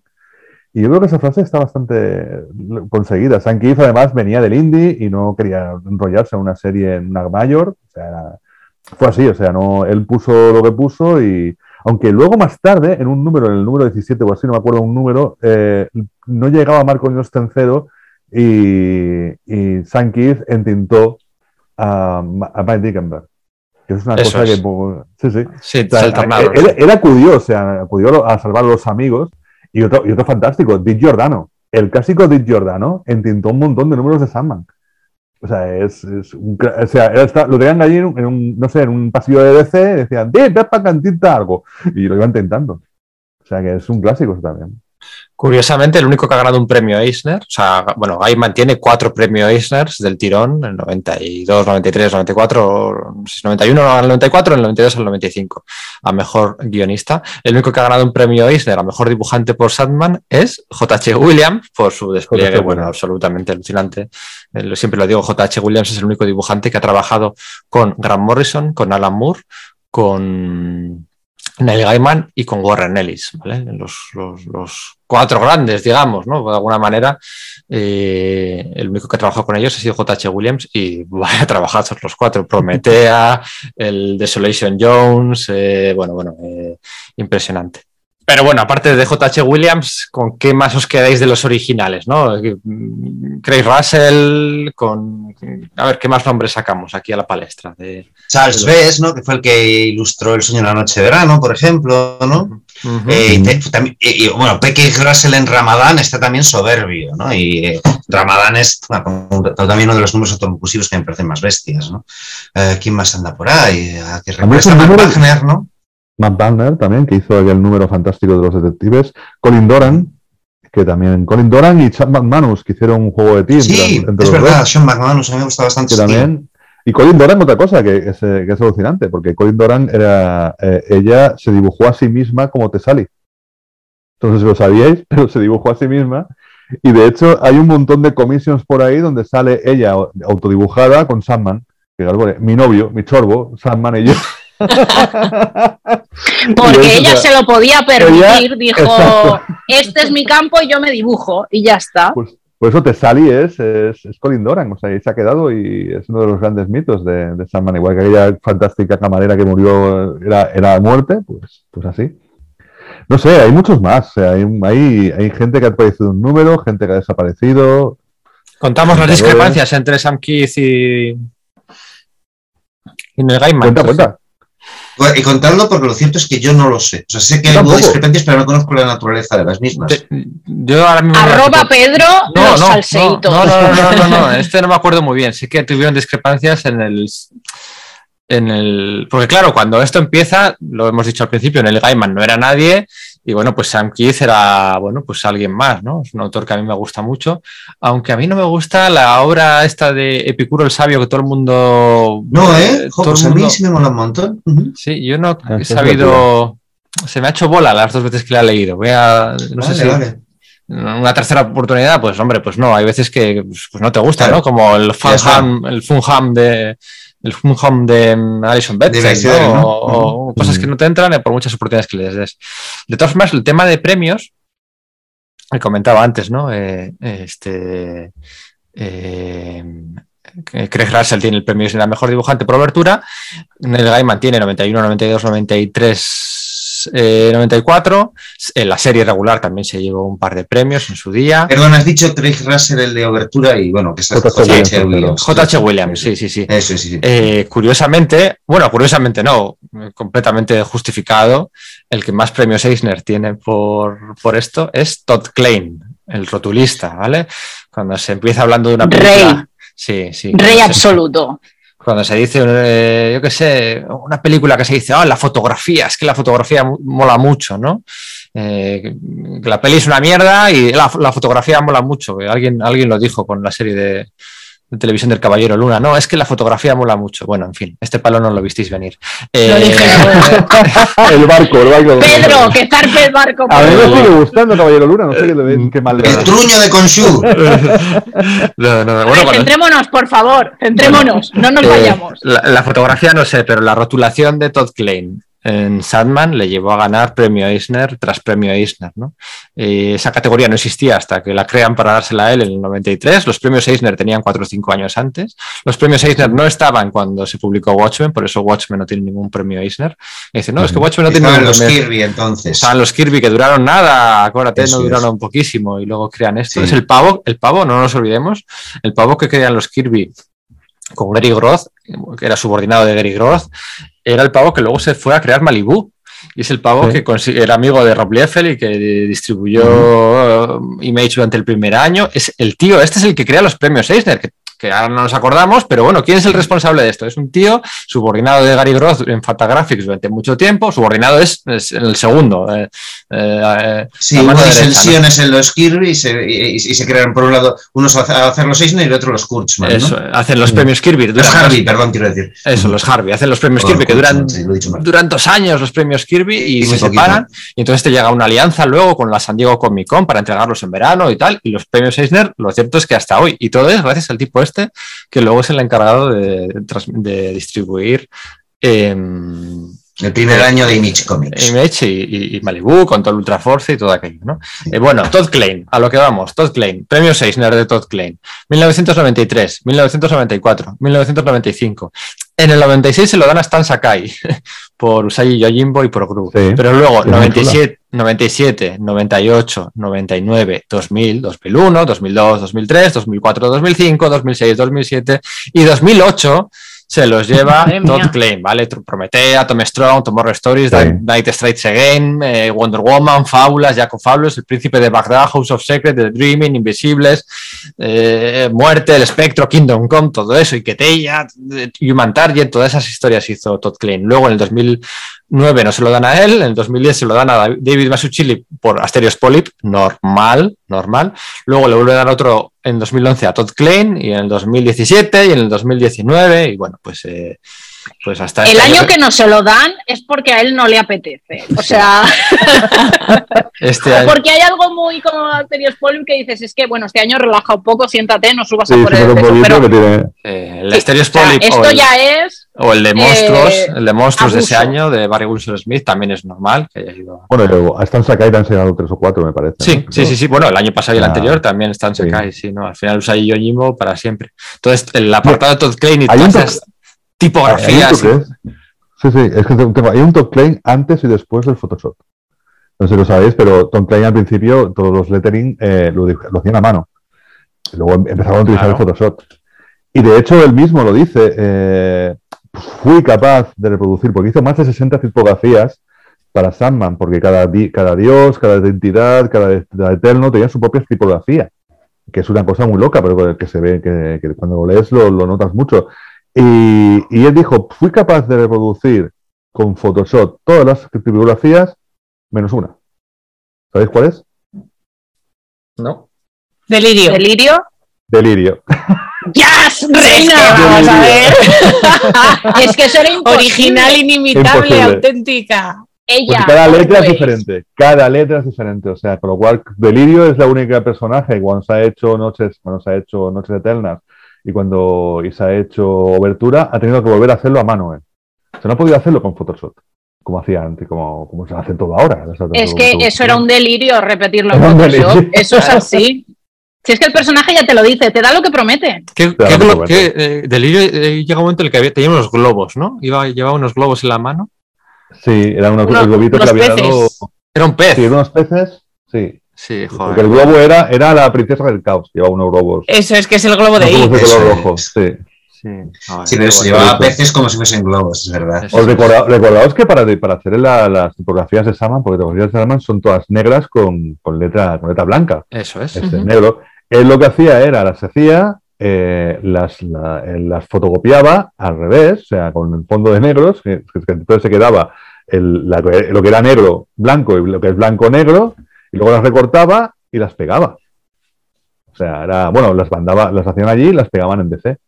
Pero que era- las hacía las hacía así, o sea, era, Un- era un trabajo de chinos. Un fenómeno. Eh, eh, por lo demás, eh, aparte de mejor serie regular, se gana también el mejor Eisner a premio a, mejor arco- a, mejor reprint, a mejor. Por aquel entonces estamos también en el inicio de la era, de los arcos argumentales recopilados posteriormente, y le dan uno por la Casa de Muñecas, que recordar. Eh, espera, Sí. déjame que lo mire. Sí, por la Casa de Muñecas, ¿vale? Pero es que además también gana otro por, por Noches Eternas, ¿no? En el 2004, por ese. Pero Klein había, también, el, el- también el rotulista de Orquídea Negra, ¿no? De Sí. Gaiman. Sí. Es, que, que- que es donde metes es ese juego de hacer las tipografías de según el personaje, como para representar su voz, teniendo esos colores. Recuerdo en concreto la de Batman, por ejemplo, yo era la primera vez que veía algo así y me resultó muy espectacular. ¿no? Entonces, claro, luego ese, el juego lo lleva a máxima escala en Sandman. Nos ¿no? hemos olvidado del, del mejor, seguramente del mejor dibujante de Sandman, pero completamente. Hemos pasado de él olímpicamente. De Craig Russell, ya lo hemos comentado. Diz McKean. Ah, bueno, sí, claro. Sí, pero es casi trampa ¿eh? decir que es el dibujante de Sandman, ¿no?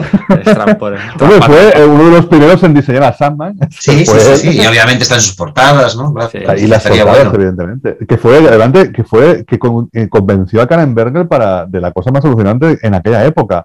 Mira, yo te hago las portadas de Sandman, pero no tiene por qué salir Sandman en todas las portadas. De hecho, no, no va a salir en casi ninguna. ¿no? En casi ninguna. Sí, sí, sí, convirtiendo tuvieron la toda serie una en una lucha. historia, sí. Sí, sí, una historia de vuelta. Y Karen Berger en plan tirándose de los pelos, pero ¿qué me cuentas? y hay, y yo no sé quién debe tener los originales de, Sam, de las portadas de Sandman, pero la primera y la segunda tienen como un metro y medio de harto, o sea, son un Sí. pasote. Sí, sí, sí. Vi fotitos hace poco. Sí, sí, sí. Es impresionante. Hubo una Una exposición, había gente que fue recopilando. En el año, me parece que fue cuando sacaron Sueños eh, Obertura, hubo una exposición y la verdad es que yo hubiera, hubiera matado por verla, pero no sé, no pude en aquel momento. Eh, se nos están quedando muchas cosas por contar. Por el tono Sí. estaréis intuyendo que queda poquito para que acabe este podcast. Eh, eh, hablando de premios, podemos hablar de otro premio pues, pues más prestigioso más que los premios Eisner, ¿no? El World Fantasy Award.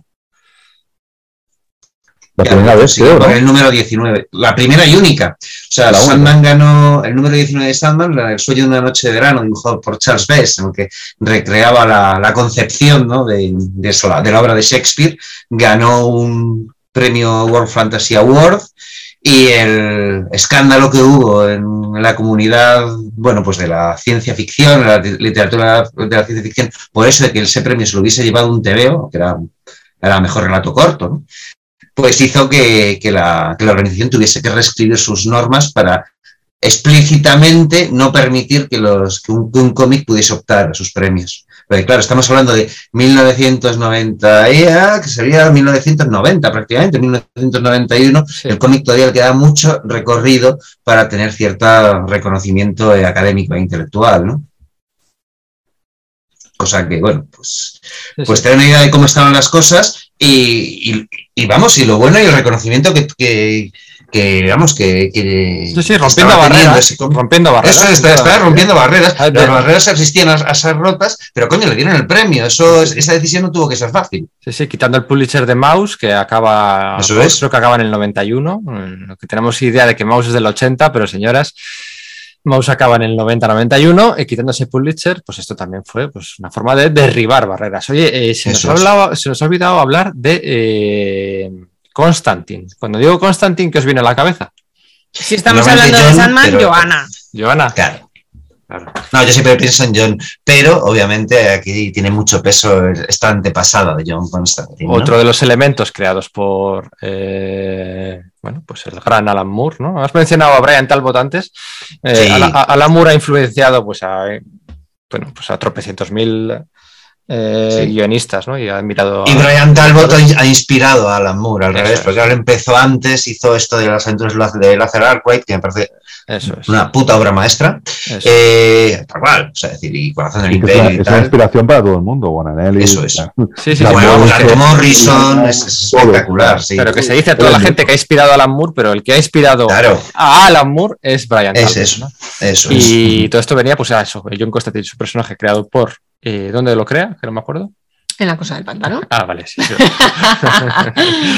Eh, y, y luego aquí pues hay una contrapartida, bueno, contrapartida no, uh, como se dice, Otro descendiente, músico, no, por una cierto, que era Sting. Antepasada. Una antepasada. antepasada, antepasada, Antepasada. eso es. ¿Y, y qué me cuentas, Nerea, de Pues, Joanna Constantine? que es John Constantine, que re- se repite lo que hablábamos antes de los linajes en las historias de Gaiman y en concreto en esta obra. Y ella, igual que su sucesor, que John Constantine tiene también que dormir con los fantasmas de la gente que ha tenido que decir adiós, pues, pues por un bien mayor, ¿no? Por salvar el mundo eh, y demás. Eh, se cruza por primera vez con ellos en la taberna del caballo errante, ¿era la taberna? Cuando está hablando con Job en una de sus reuniones de siglo. La primera, ¿no? En la, no, Ah, no, no. diría que es en la tercera o en la cuarta. Sí, sí, sí. En la tercera mínimo, sí. Sí. En el caballo blanco, en la taberna caballo blanco, eso es. Y, mm, y bueno, es un personaje que vamos a ver en la serie sustituyendo a John Constantine también, los- el papel que hace John Constantine, que tiene todo el sentido del mundo, porque ella, eh, bueno, de hecho está, no en vano, su tumba está en la misma isla que la cabeza de Orfeo que es el hijo de, Morfeo. Entonces, eh, Sandman y Constantine inevitablemente es Johanna y creo que ese, ese- ese cambio que han hecho en el guion de la serie tiene todo el sentido del mundo. Creo que en su día eh, lo metió Neil Gaiman eh, a John Constantine, pues por lo que hemos hablado antes, de querer eh, generar sinergias y vínculos con el universo de DC y en concreto por admiración al Constantine creado por, por Alan Moore, pero no era Constantine necesario. tenía, el que tenía eh, al principio, guardaba una de las... El, el saquito. El saquito de arena. Eso es, que se lo había quitado una exnovia que lo estaba utilizando como Era para Yonki, además, chutar. sí, era. Eso es. Sí. Es que mola, es que es súper potente el arranque, o sea, es que es, que es- es- Es así. Estamos hablando del segundo número, ahí estaban Caín y Abel, estaba todo esto. Es que Sí. es- es- y de hecho menciona, menciona a Chas cuando van en ese número a buscar el saco de arena, que tú ya Claro, lo porque ya, ha empezado, ya había empezado la serie de Hellblazer, prot- protagonizada por Constantine Bueno, de hecho, y bueno, de hecho, de- de ¿no? hecho, el primer trabajo que le propuso, estuvo durante un año persiguiendo Neil Gaiman a, a Karen Berger, un año entero, o sea, 85-86, estuvo persiguiendo. Y una de las cosas propuestas que le hizo fue eh, una obra sobre, una, una serie sobre John Constantine. Y le dijeron, no, yo es que ya tengo ya a Jamie Delano. Claro, es Sí, que le pasaba sin parar. También pidi- pidió Sí, los sí. Forever People del cuarto mundo de Kirby y nada, la tenían JM de Matisse y eh, Paris Coolins o Sí, el todas. eh, Demon, pues eh, Matt Wagner. Era como que todas las cosas que pedía, ya digo, lo del fantasma desconocido también lo pidió Grant Morrison, pero no, no sé a quién se lo darían al fantasma desconocido porque ya se había publicado la, la ¿Para Arcenis miniserie aquella de. más ¿eh? tarde? No, eh, hostia, ¿quién la hizo? No me acuerdo. De Arcenis hizo Demon más adelante. Demon, sí. Pero en ese momento se había lo- de lo que del Demon que estoy hablando es el que el que hizo Matt Wagner. Más se Morrison. Grant Morrison también pujó y quiso muy fuerte esa serie de, de Constantine, de Hellblazer, y estuvieron a punto de dársela. Al final estuvieron, Hombre, hizo un par de números. estuvieron deshojando la margarita de a ver quién se la damos, si a, si a Jamie Delano, que, que bueno, que Pero al final Delano hecho- venía recomendado por Moore. Moore decía Claro. de Delano, que es mi colega de, de Northampton. y-. Sí, pero bueno, Moore también recomendó a Morrison, aunque no se llevase bien con él, porque Eso se lo, lo recomendó a, Berger. Sí, Eso también. es. A ver, que todos queremos, todos queremos mucho a John Constantine, pero aquí lo importante es Joanna. Y eso es. Sandman. tengo una frase, Y tengo una frase es- buenísima en el libro. Así, en el libro dale, de, en, en el libro de Sandman, de Sandman que escribió la, la editora, eh, dice: ¿Quién ganaría en una lucha, Lady Diana Constantine o su descendiente John Constantine? Según Neil Gaiman, no hay color. Lady Diana porque es impecable. Y John dudaría. Aunque fuese solo un segundo. En ese tiempo, yo no le pegaría una patada en los huevos y lo tiraría a un precipicio. Pero eso es mi opinión, claro. ¡Yes! Claro. ¡Reina! ¡Me encanta! A ver, es que también tiene mucho sentido que en lo que van a hacer en la serie la hayan puesto a ella y no a él, porque John realmente en la historia de Sandman sale en uno o dos capítulos. En el momento en el que Morfeo recupera el saquito de arena, John ya no es, in- no es importante dentro de, la, dentro de la historia. Y sin embargo, Joanna sí que es muy importante en todo el desarrollo de la historia de Morfeo. Entonces tiene todo el sentido del mundo. Que la hayan actualizado y en lugar de estar en el siglo XVII era, no, ella estaba en el, El termidón. 1800 siglo XIX. El 18, en lugar de estar en 19. el, el 18-19, está en la actualidad. Pues bueno, una licencia creativa estupenda y maravillosa. Bueno, también decían que era porque no, porque no dejaba de CM meter a John Constantine. Porque. Claro, debe tener derechos Pero- por otro lado por la serie de, que- de- de Constantine que, que, que estuvo haciendo hace tiempo, hace tiempo una cadena, etcétera, ¿no? Pero Sí, da pero igual, porque es que aunque hubieran, aunque hubieran sacado al personaje, que hubiera salido en un capítulo, porque su implicación en la historia de Morfeo es mínima. Entonces Eso tampoco es. es. un personaje interesante. En el momento en que él recupere el saco, lo demás da igual. Recordemos. De hecho, recordemos él que lo ha dicho ¿eh? en entrevistas preguntado por estos cambios que se han hecho, que la gente es que parece que le sale la urticaria con los cambios. Él lo ha dicho, eh, que pues bueno, que en Sandman hay muchos personajes y hay algunos pues que te pueden llevar, en el caso de John Constantine, te puede llevar a confusión, porque tú vas a ver a Johanna Constantine y no vas a saber hilar bien. O si eres muy lector de cómics, sí, pero si no, no. Eh, va a salir John en un capítulo, te vas a olvidar de él, eh, ¿cómo lo hilas? Bueno, pues metemos el que va a ser el hilo conductor durante toda la historia, que es Johanna. Es la importante. Pero esa es la explicación que ¿eh? Jonan Sandman era, digamos, en el pasado, ¿no? Aquí la van a introducir en el presente. presente. Así Sí. que bueno, va a ser interesante. Además, ahí con, también- con una actriz que, que- que- que a mí me mola. o sea, es de las más famosas, junto a Gwendolyn Christie, que Sí, hace de- posiblemente- Corintio, son los tres más famosos de los actores. Bueno, eh, me gustaría, Bueno, sa- Luke me, gustaría Markham también. me gustaría evaluar la, la- la- la- la popularidad de Jenna Coleman fuera de, fuera de UK, ¿no? Porque al final nosotros la conocemos como, como la segunda mejor companion del, del Doctor Who. La chica imposible. La peor companion de la historia para mí, ¿Qué pero dices? bueno, También- ya hablaremos ¿Pero qué de Doctor Who en otro de que la peor, La odio, la peor, la no me ¿Qué gusta dices? La quemaron. La odio. quemaron. Pero, la actriz me gusta más la pelirroja, el la personaje, fantástica. una castaña como una catedral. hombre, ¿pero qué quieres? ¿Qué, qué- qué quieres? ¿Que repitiesen lo que ya habían hecho con las otras? Había que hacer algo distinto y le dieron un final. No, no, que no me gusta, que no me gusta el personaje. Volvamos a Sandman. No Cuando se, cruzan, cuando se cruzan las cabinas ahí al final, es, parece nada, una castaña Como una catedral. Bueno, eh, te odio. eh, Jenna Coleman. Te, te- te estás tropezando con, con otro troll mayor en el- que, que tú, ¿eh, Pedro? Sí, sí, sí, no, no, no, no, no, aquí no hay barco, no, no, no. Hostia, barco- a la Jenna Coleman y a Kelly Jones le hemos dado hoy, ¿eh? En plan bestia. Qué cabrones, es verdad, sí, sí, sí, sí. que hace Yo, Coleman. yo- hace- yo no he dicho nada a Jill Thompson porque soy buen tipo. Continúa, continúa. Hola, hola. hola, Sergio, a la salida te espero. Nos, vemos en la galería, luego nos vemos en la galería donde de los cuadritos y a ver quién puede más, si tu pluma Vas a ver, y las vas llamas. Puse por combate. Ay, todo esto no sé a qué venía, pero bueno, sí, eh, tengo interés en ver. Eh, bueno, Hay vamos una, acabando. una de las ya. cosas, sí, pero una de las cosas que no hemos comentado todavía de Sandman, eh, que Sandman, al ser de Vértigo, eh, bueno, en aquella época no era Vértigo, pero sí que Karen Berger negoció con, todos los- con todo el mundo y, y los dinericos de Sandman son para Neil Gaiman, Sam Keith y Mike Ringenberg, que son los creadores. O sea, todo lo que se hace de Sandman, ellos se llevan un tanto Que eso está bien. Está muy bien. De hecho, la razón por la cual tenemos series de Lucifer o de Sandman externamente del universo DC es porque es propiedad de Neil Gaiman y los autores, en este caso. Sí, bueno, O sea no, pero eh, una cosa, Constantine es, no, porque una cosa es que eh, ellos no son propietarios de los personajes. Eso No, eso es. Eh, una cosa es Ellos que... se llevan un, un porcentaje alto de royalties o lo que sea y se tiene muy en cuenta su voluntad porque en ese aspecto de DC decide tirarse el rollo hasta que deje de hacerlo como pasó con, con Watchmen y Alan Moore, ¿no? Eso pero es, ellos, pero- nego- ellos negocian después con las, con las productoras. Claro, y a, a cambio de C, a cambio de C le pide a Gaiman que por el 20 aniversario vuelva, por el 25 aniversario vuelva, por el 30 aniversario Eso vuelva, es. por el 35 aniversario vuelve. Y entonces eso, pues sacas un dinerillo. Entonces, hoy por ti, mañana por mí, pues el porcentaje será No, pero generoso, Gaiman, sí. Gaiman está en tampoco, tampoco tiene dudas, lo hace alegremente. Y además, Las si le dan- gallinas son que van oportunidad. saliendo por las que van entrando. si le dan la oportunidad de- Tampoco- de, de- de escribir, de escribir una historia con Bill Sienkiewicz, que es con Miguel Ángel Prado, que lo conoció en, el- en Faro de Vigo, en la, en la, Mm, sí, viñetas. en el, en Viñetas en el Atlántico, o con, o con, o con coño, el, el que hacía de O con. ¿no? Williams III. O con Milo Manara, Sí, o con. Milo sí, sí. Manara. Sí, O sea, sí, sí, el claro. capítulo de Milo Manara para mí de- de- me parece pareciendo un megocito. ¿no? Mm, Sí, sí, está muy bien. Oye, eh, American Gods, la adaptación televisiva, ¿os gustó?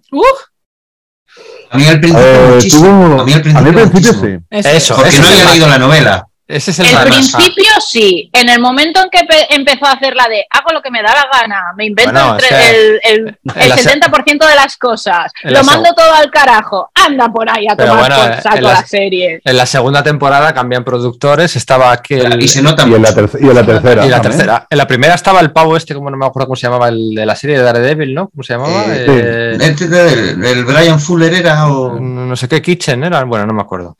Eh, No me acuerdo. Bueno, da igual. señor Google aquí para mirarlo, ¿eh? Bueno, sí, mírale. Nada, a Nancy for president. Me quitan a Nancy ya, ¿para qué quiero yo ver eso? Anda la mierda. Hostia, a mí el libro de Totalmente, Nancy. totalmente de acuerdo con eso.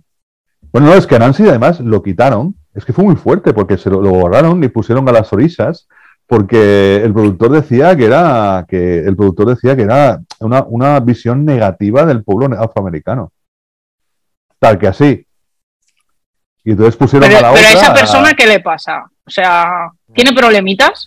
Pues que se lo solucione. eran Brian Fuller y Michael Green eran los productores de, Eso, eso, Brian Fuller, sí, Brian Fuller, sí, sí. Sí, eso el es que era el de. Aníbal y el de, Leg- y el de Legión también puede ser. O estoy, estoy flipando, no, creo que ahí he patinado. Pero pero creo que era el de Aníbal es una serie bien, ¿eh? Es la hostia. O sea, por eso te digo que muy bien, sí, sí, sí. O sea, yo lo que es que no, que como ya me conozco esto de las adaptaciones, que como os decía antes, yo no me había leído el libro antes de ver la serie, entonces claro, pues disfruté la primera temporada. Bueno, el libro, el libro es muy difícil de adaptar. El libro es un, Claro. es un, es un tochazo infumable que por momentos Es no pasa un nada. Es un, sí, sí, es- están ahí, que si en el pueblecito en el norte, eh, bueno, pues pasan inviernos y días y días y no pasa nada hasta que por fin pasa algo. Y adaptar eso. no te exageres. Bueno, vale, sí, pasa invierno, que sí, que sí, que si el coche, que si el coche, que si es un pueblo, es un pueblo con cinco personajes y entra y sale Odín por aquí y por allá y ya está, ¿no? Hay un cierto misterio. que- Hay que decir. Después del, carru- después carrusel y después de la esta, el, libro va para abajo, pero la serie es Sí. que intentan, eso no es adaptable, o sea, no, es- no tiene acción. Ojo, Sandman no tiene acción. O sea, no, Sandman Muchas veces, ¿no? tiene muy Pero tampoco la acción. necesita. Mm. Es decir, es que solo con que sepan adaptar, porque sí que es verdad que el cómic de Sandman, si lo miras desde fuera y nunca te has enfrentado a él, lo primero que piensas es mucho texto. Y eso es Sí. así, porque mucho texto. El Pero Jonah Jonathan es, los Taylor. Taylor. nacidos en el Jonathan 80 y Taylor. pico. Pero que, pero, que, pero que es maravilloso y te lo lees y lo disfrutas como si te pagaran por ello, correcto. Pero si nunca te has enfrentado a un cómic y lo abres, dices, un día mucho texto. Si saben Pero- adaptar bien Con Don McGregor los ponía yo a lidiar. El problema, ¿Qué? el problema, el problema. Con Don, Ma- con Don. McGregor los ponía yo a li- a lidiar. El problema es que texto, vamos a perder texto. muchas historias cortas, muchos números únicos. Sí, eso, eso me da mucho miedo. O sea, porque muchas Claro. de las mejores historias son las cortas. Bueno, pero, por eh, pero, pero precisamente por eso lo bueno es que sea una serie. Si fuera una película me daría No, miedo. una, una- Al yo una ser película, serie- honestamente, ni la, vi- ni la vería. Bueno, ¿vale? la- por eso, pero película- al ser serie, la las- película- los episodios dan para historias autoconclusivas. la Y película luego un arco argumental grande. estuvimos A punto de tener De película que... David S. Goyer, o sea, que está ahora Sí, sí. implicado, que os cae tan mal a todos. os cae No, a mí no me cae mal. Goyer se por un par de declaraciones sobre el Esa detective persona que- marciano que jamás le perdonaré. Bueno, sí, y la gente le echa la culpa a él de, de que el padre de Superman, eh, sea como sea, Bueno, a mí of eso me Steel. da igual. Ah, Bueno, pues la culpa es de David Goyer. Bueno, Ah, bueno, eso te da igual y no te da igual lo de Constantín. Vale, vale. bueno, cada uno aquí elige sus batallas, ¿no? Pero David ¿de quién Goyer, estamos hablando? David Goyer. El David que a haber dirigido la, la Man of- película de Sandman. Man of Steel era director, el director de Man of Steel fue eh, Zack Snyder.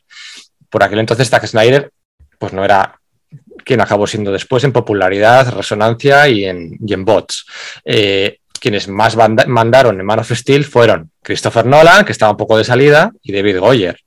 Y entre ellos dos fueron los que montaron el guion. En el momento en el que hubo que decidir eh, si Superman parte eh, cuellos o si el padre de Jonathan Kent, o sea, Jonathan Kent diría que no salve a esa gente, en ese momento que hubo que decidir, Nolan y David Goyer no se pusieron de acuerdo y el el tercero en, en discordia, Zack Snyder, se puso del lado de Goyer. Y entre los dos, eh, Overruled, ¿no? Warner, Eh, Porque Vencieron a... ya se había puesto de parte de Goyer. Warner ya Eso. se había puesto. Eso es, entonces, pues bueno, eso es la- Bueno, yo a Goyer le quiero por su JSA previa Claro, a sí, sí. Jones. Sí, sí, sí, sí. Mi problema Y no es lo que quiero Y decir es Blade. que eso es, y Blade. Y Blade, ojo, y Blade. pues sí, viene de largo. El Cuervo sí. creo que también la... También. la- no, el Cuervo, del Cuervo no estoy seguro, pero puede que escribiese el guion. no Viene estoy de seguro. largo. Entonces, lo que viene a decir, lo que voy a decir yo es que hubo un momento en el que cuando Warner no sabía muy bien por dónde tirar y había tenido pues escrito con Watchmen y tal, pusieron en marcha la película de, de Watchmen.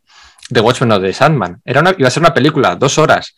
No había por aquel entonces universos en expansión de varias sagas, no había por aquel entonces un, cama- un canal de streaming, no, era, iba a ser una sola película. Iba a estar producida por Gaiman, por Goyer y por el actor que hacía de detective en las pelis de Batman de Nolan, que al final resulta ser una especie de medio Robin en la última escena. ¿Os acordáis de aquel Sí, sí, sí, sí, sí. Em, eh, Que hace series. eh, que estaba omnipresente por aquel entonces? Eh, Sí, va- ese que vamos te- también se- había aparecido en, en Inception, Inception. y tal. Eso, en- eh, vamos a buscar el nombre. eh, Era el niño de- del tercer planeta de Total de, de Fate, El ¿no? protagonista de 500 días de verano.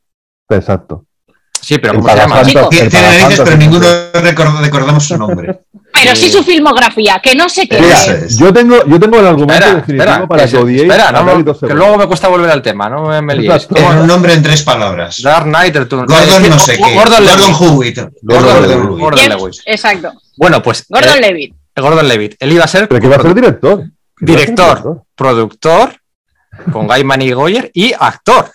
Actor. Él, se- él quería interpretar a Morfeo. El- el- Oye, para el- la cabeza de el- San Kiss, la cabe- el cabezón que tiene la cabeza de San Kiss. Ahí libramos, libramos una bala ahí con esa adaptación. Esquivamos, de- esquivamos. Esquivamos Sí, una sí, bala sí, porque sí, sí. imaginaos, eh, pero cuánto puede, me- o sea, cuánto puede medir, o sea, quiero decir, vale, pálido viene de casa, pero, pero no tiene esa chispa en el.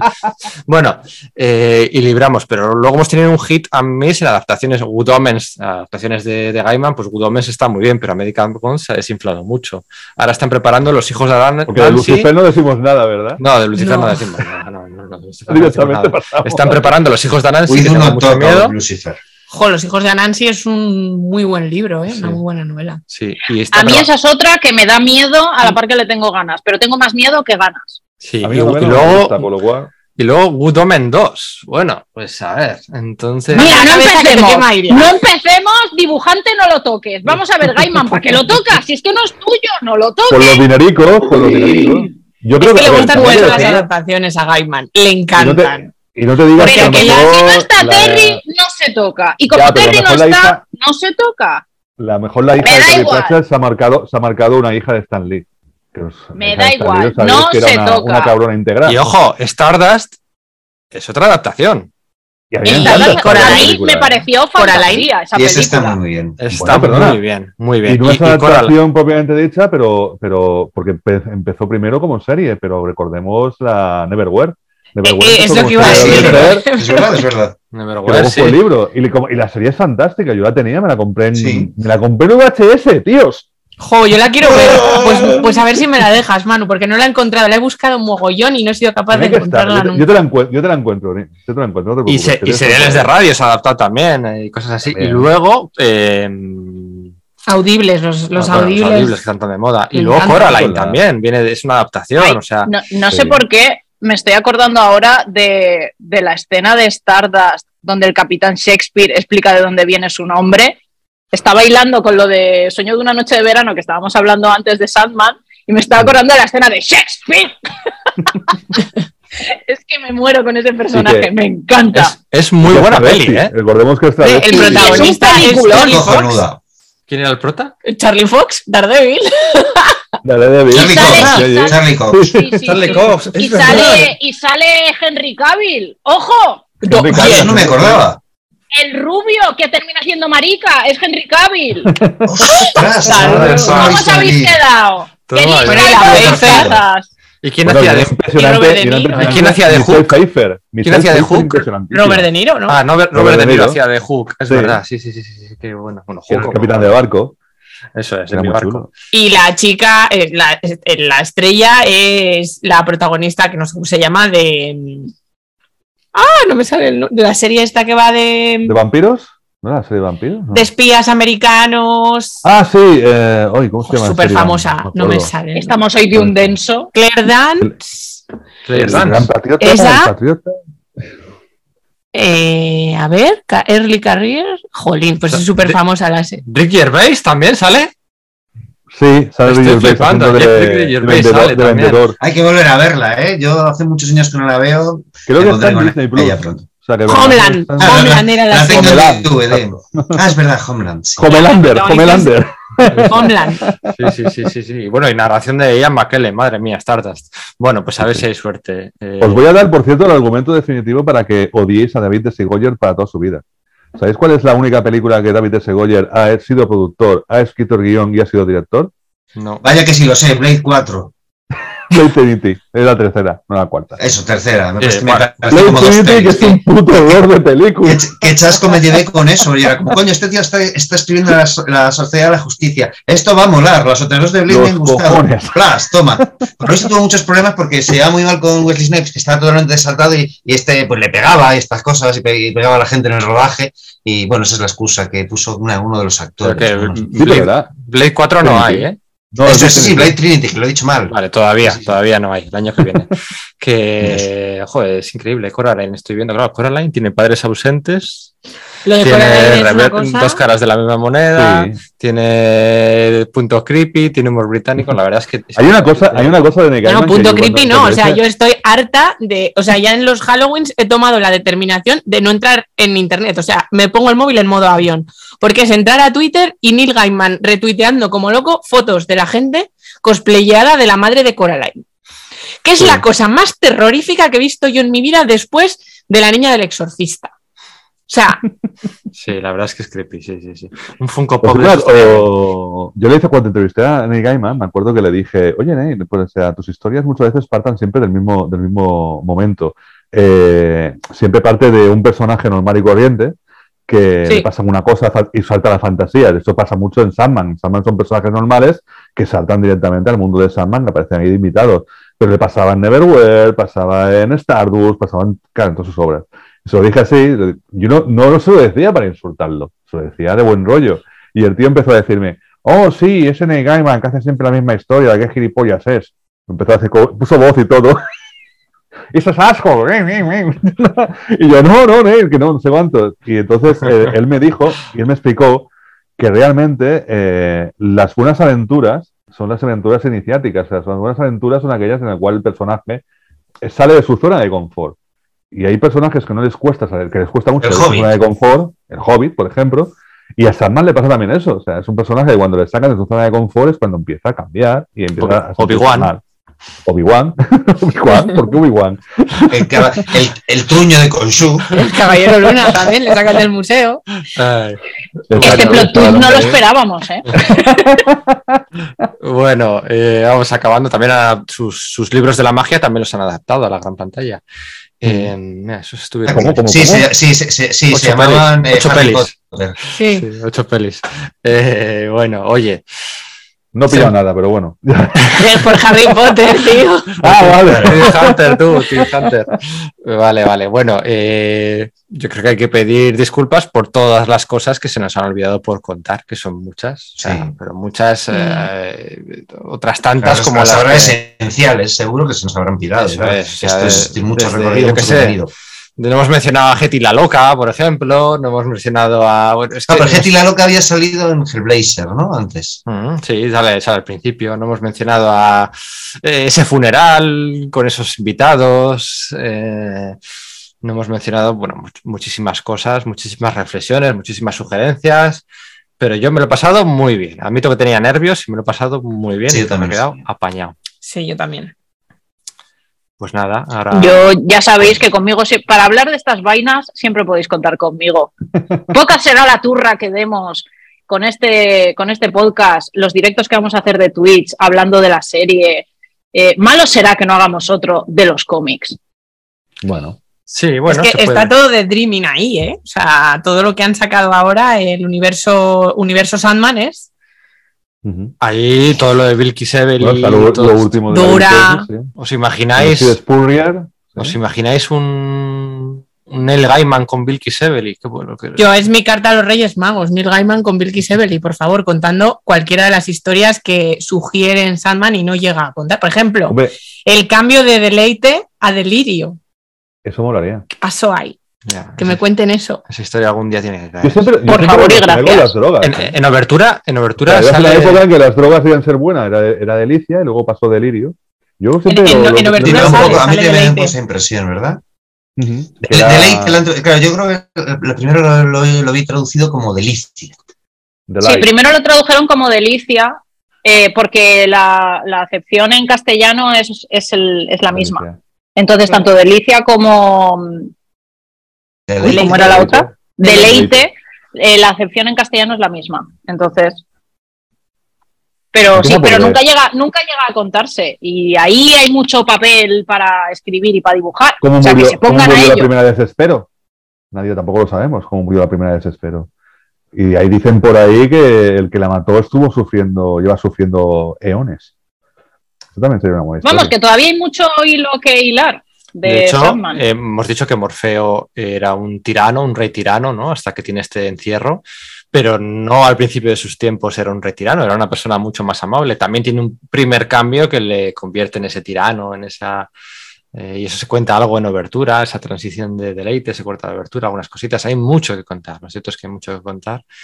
Y, y muchos aniversarios redondos por delante para que Gaiman vuelva una y otra vez. Bueno, este año, fíjate, vuelve hasta Miracleman, o sea, está on fire. Good Moment 2, 2 está con, con Sandman y vuelve a Miracleman. Ah, pues lo de Miracle Man, claro, o sea, otro, otro punto de la carrera de, de Gaiman que en el fondo está siguiendo la, la estela de, de Alan Moore al final, ¿no? O sea, Claro, vamos, sí. De algún modo, sí, su, su mentor, y luego ahí su sustituto, ¿no? Habría que grabar un día un podcast de esto, ¿verdad? Sí, otra, vamos a tener otra vez la excusa perfecta para hacerlo. Yo creo que hemos retrasado lo inevitable demasiado. Sí. Además que se murió Gary, Gary Leeds se murió hace poco también, o sea, Sí. pasado, Sí. no, este año. ¿eh? O sea, bueno. Bueno, sí, sí, sí, sí. Em, bueno, Alan Davis también sigue por ahí. Bueno, a ver, que estaría bien ese podcast de Miracleman.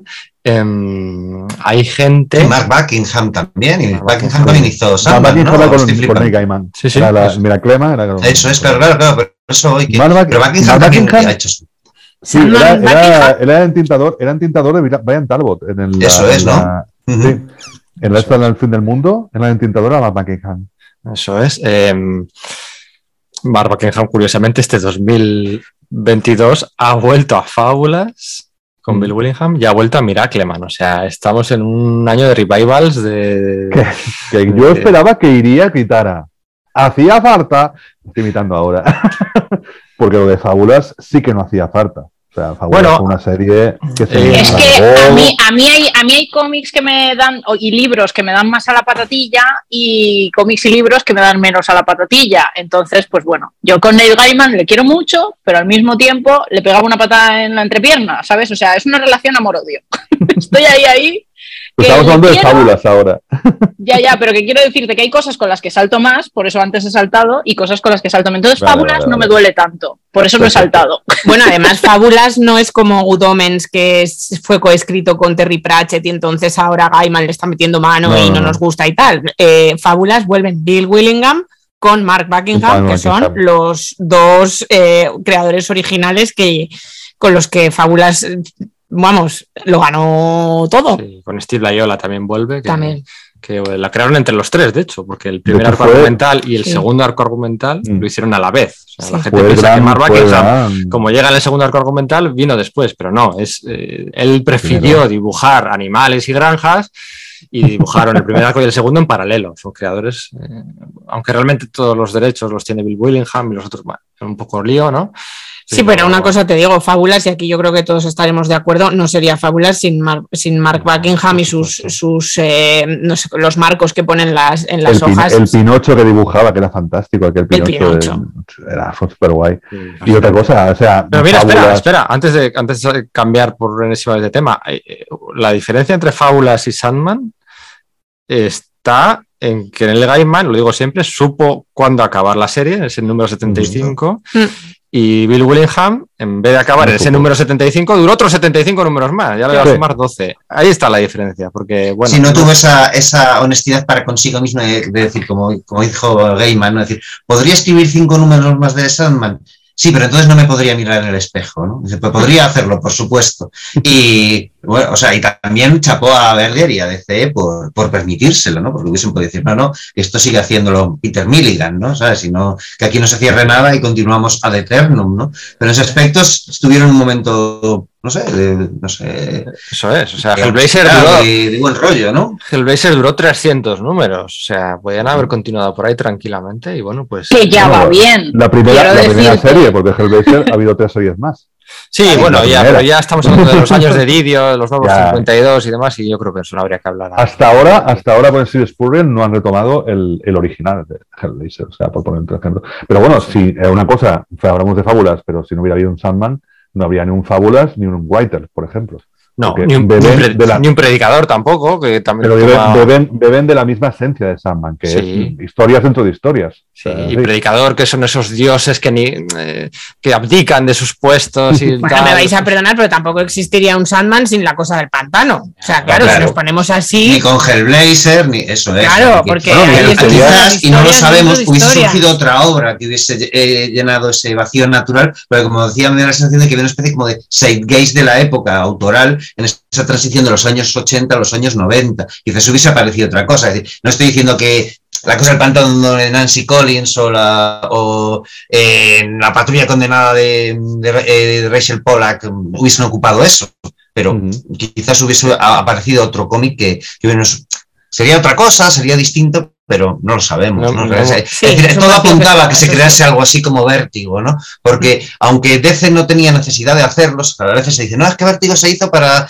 evitar el Comics Code. No, las, el, el- el- allá había varios TVs de vértigo, que, o sea, de DC, que no salían con el Comics Code. Y de hecho, es que se distribuía solo en, en, en librería espe- especializada. No tenían por qué pasar por el Comics Code porque no llegaban al, al kiosco. Se hizo por un tema de branding, ¿no? De generar Bueno, un sello adulto con ese material eso que tenían. Y de, y de igual- generar el espacio seguro, ¿no? Que, del que ahora eh, hablamos muy a menudo. Un Sí. espacio seguro para los autores de decir, mira, escribe lo que Eso quieras. Mm, Eso es. Eso es. Entonces, No. bueno, quizás hubiese aparecido otra obra con esas mm, con, con eso que estaba apareciendo por ahí. Fantástico, siempre sugerido para lectores adultos. Eso por es, estaba-. Eso es. Sí, eso fue una, hubo, hubo un pollo sobre que DC iba, iba a poner eh, una clasificación por edades y Alan Moore, Mark raid, ¿no? eh, raid no sé qué, sí. Eso es, pues eh, al final se dejó la cosa como medio compromiso de, bueno, pues no vamos a hacer a aplicar censura sobre nosotros, pero sí vamos a aplicar este, este sobretítulo de, bueno, su- es sugerido para, para a- a- a- lectores adultos, ¿no? O maduros, ma- lectores Maduritos, maduros. maduritos. Bueno, eh, Y, ni- y- y nadie ha empezado a leerse Sandman siendo ya madurito. Nadie de esta No. reunión, me refiero. Yo sí. Yo, Yo, Yo sí. tenía 15 años cuando salió Sandman. Ah, ¿eh? cuando- Y eso es adulto, yo. me cago en mi vida. No, no, no, no lo era. O sea, en el Sandman. 89, pues yo tendría ahí, pues sí, 15 también. claro. Tú ¿Tú y yo tendrías- somos de la misma quinta, Manu? 74. Tendría sí. 25. Pues igual que yo, claro, justo. Tú En tendrías- 89 no, 16 tenía yo. Acabé cumpliendo 16 porque pues, salió en agosto. No, salió en julio. Yo me lo compré en agosto. Salió justo mi cumpleaños porque me acaba de acordar, me, me ha dado una patada de recuerdos esto porque me lo compré, unas vacaciones que me llevaron nada menos que a Benidorm, que era como a Benidorm, ¿qué hago ahí? Entonces la foto... Sandman en Benidorm, esa historia también te Claro, me compré eso ahí y un Miracle Man y, es decir, y, y fue como, pues mira, pues la paso esta semanita leyendo esto. Claro. Sí, letra. fact veraniego. ¿Sabéis con qué arena se liberas eh, Morfeo en primera instancia de su cautiverio, verdad? De Mallorca, arena de Mallorca. Mallorca, de Mallorca, Mallorca. Mallorca, es donde veraneaban todos los, todos los ingleses, ah, no, eran todos los alemanes, es verdad. Sí, sí, sí, sí. En Mallorca. ¿Tú con Es- cuántos años te leíste? Yo creo que tenía 25 26, o sea, yo ya ¿No era... lo empezaste antes del justo la semana anterior a la boda? Ah, pues entonces 28. Tío. Te casaste con Sandman. Me casé con Sandman. Eh, Yo le dije, sí. no te lo empieces ahora porque nos vamos a ir a la luna de miel, vas a estar un mes sin leerlo y el principio igual se te hace Y un brillo. y- y- Y, y nada, se lo leyó, nada, pues los tres o cuatro primeros números y la vuelta el resto de- del tirón. Sí, sí, sí, sí. Se lo leyó por primera vez. Tienes que llevar los tomos de Luna de Miel, hombre. En la maleta, todo. No. Claro, No. o sea, poco más y me hace ponerme guantes blancos de estos de algodón para leérmelos, ¿sabes? O sea que. Bueno, pero al final te lo acabaste terminando antes que yo. Sí, sí, sí, pero vamos, me andaba guardando yo que Me si me adelantó- descuidaba y me lo adelantó dejo por cualquier sitio. Luego no encontraba nunca los tomos. Digo, ¿y dónde está mi tomo? En la estantería. Lo he dejado porque estaba fuera de su sitio. Se ponía en modo Lucien y claro, pasa lo que pasa. Claro. Le veo por la noche ¿Dónde, corriendo con dónde está los el cómic? ¿Dónde está el cómic? A la librería. En la estantería. en su sitio. Bueno, eh, la cosa de pantano, por cierto, no hemos hecho podcast tampoco. Arroba Sergio. Mira, Arroba. Riau. Yo con todas estas mandangas ya sabéis que me apunto. O sea, todo lo que sea huela británico, estoy ahí. Sí, ahí enfatizaremos más también el apartado artístico, ¿no? Yo creo que, joder, está. es- es- es- si algo supera. Bueno, es que compararlas es muy difícil, ¿no? De, de hecho, hay gente que piensa que Miracleman es mejor. Hay gente que piensa que el Miracleman de Gaiman es mejor que el Salman de Gaiman y hay gente que piensa que el Miracleman de Alan Moore es mejor que la cosa del pantano de Alan Moore y, por supuesto, que la eh, Watchmen, ¿no? Que no es para tanto. Para mucha gente, digo.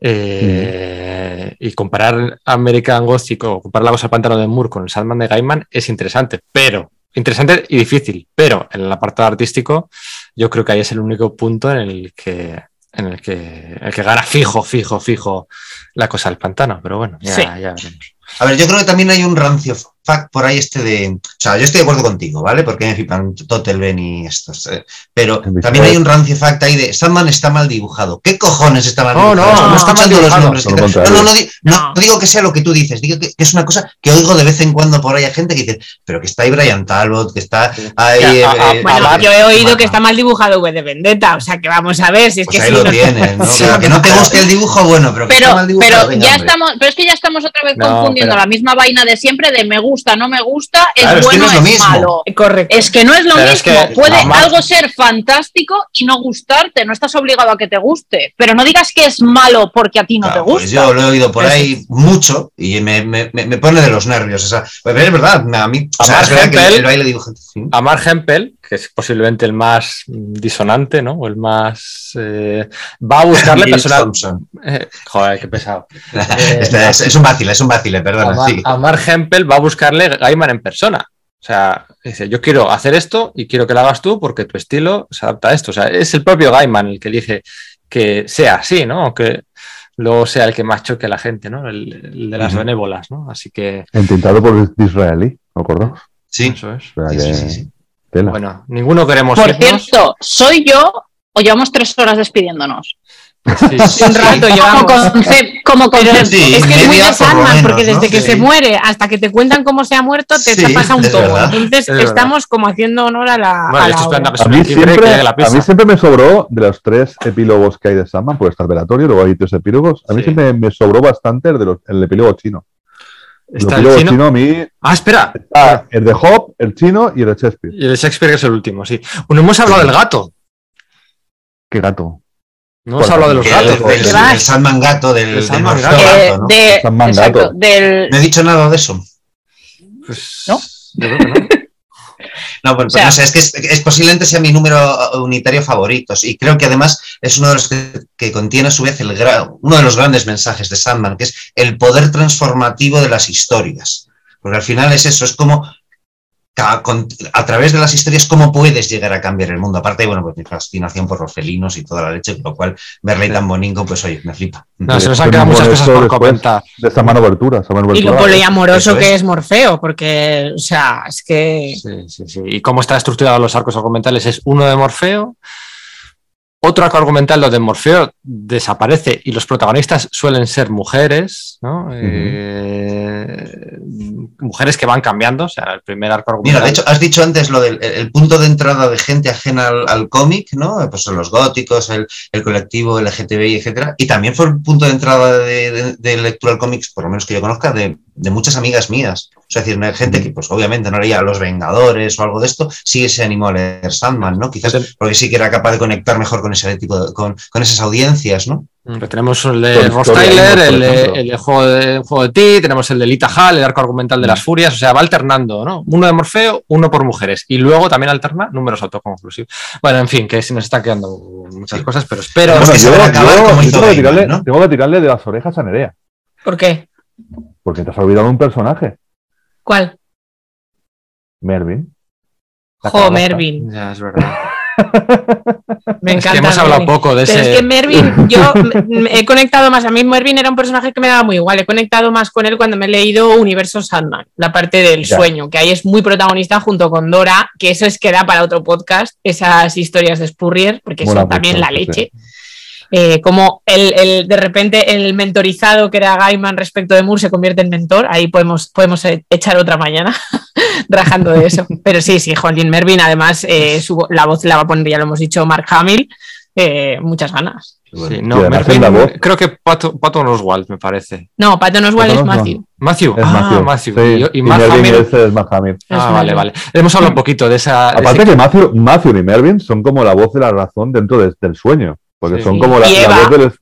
Y Eva también. son Es que no hemos hablado de los de- habitantes del sueño. Ahí hemos Sí, el, el- campo del violinista, Sí, Gilbert. el campo de. Sí, de- bueno, a ver, de, Luz- de- están Lucien, Eva, mm, Caín Abel. Caín Abel, Caín Abel. eh, La bruja de la moda, acordaos. mm, Eva. eh, Matthew Eh. y, y, y, y- Mervin, y Mervin. En el jardín del violinista. O los el campo del los violinista. El, el- los tres cuidadores de que son un, un- un- los tres cuidadores de la puerta de- del sueño que también participan muchas veces. Ay, sí, que ¿eh? cuando llega, que cuando llega Delirio la enganchan por la ropita, el dragón ese la engancha por la ropita y la balancea y dice, ¡Uh! Esto es más divertido que Disneyland. La gárgola de Abel.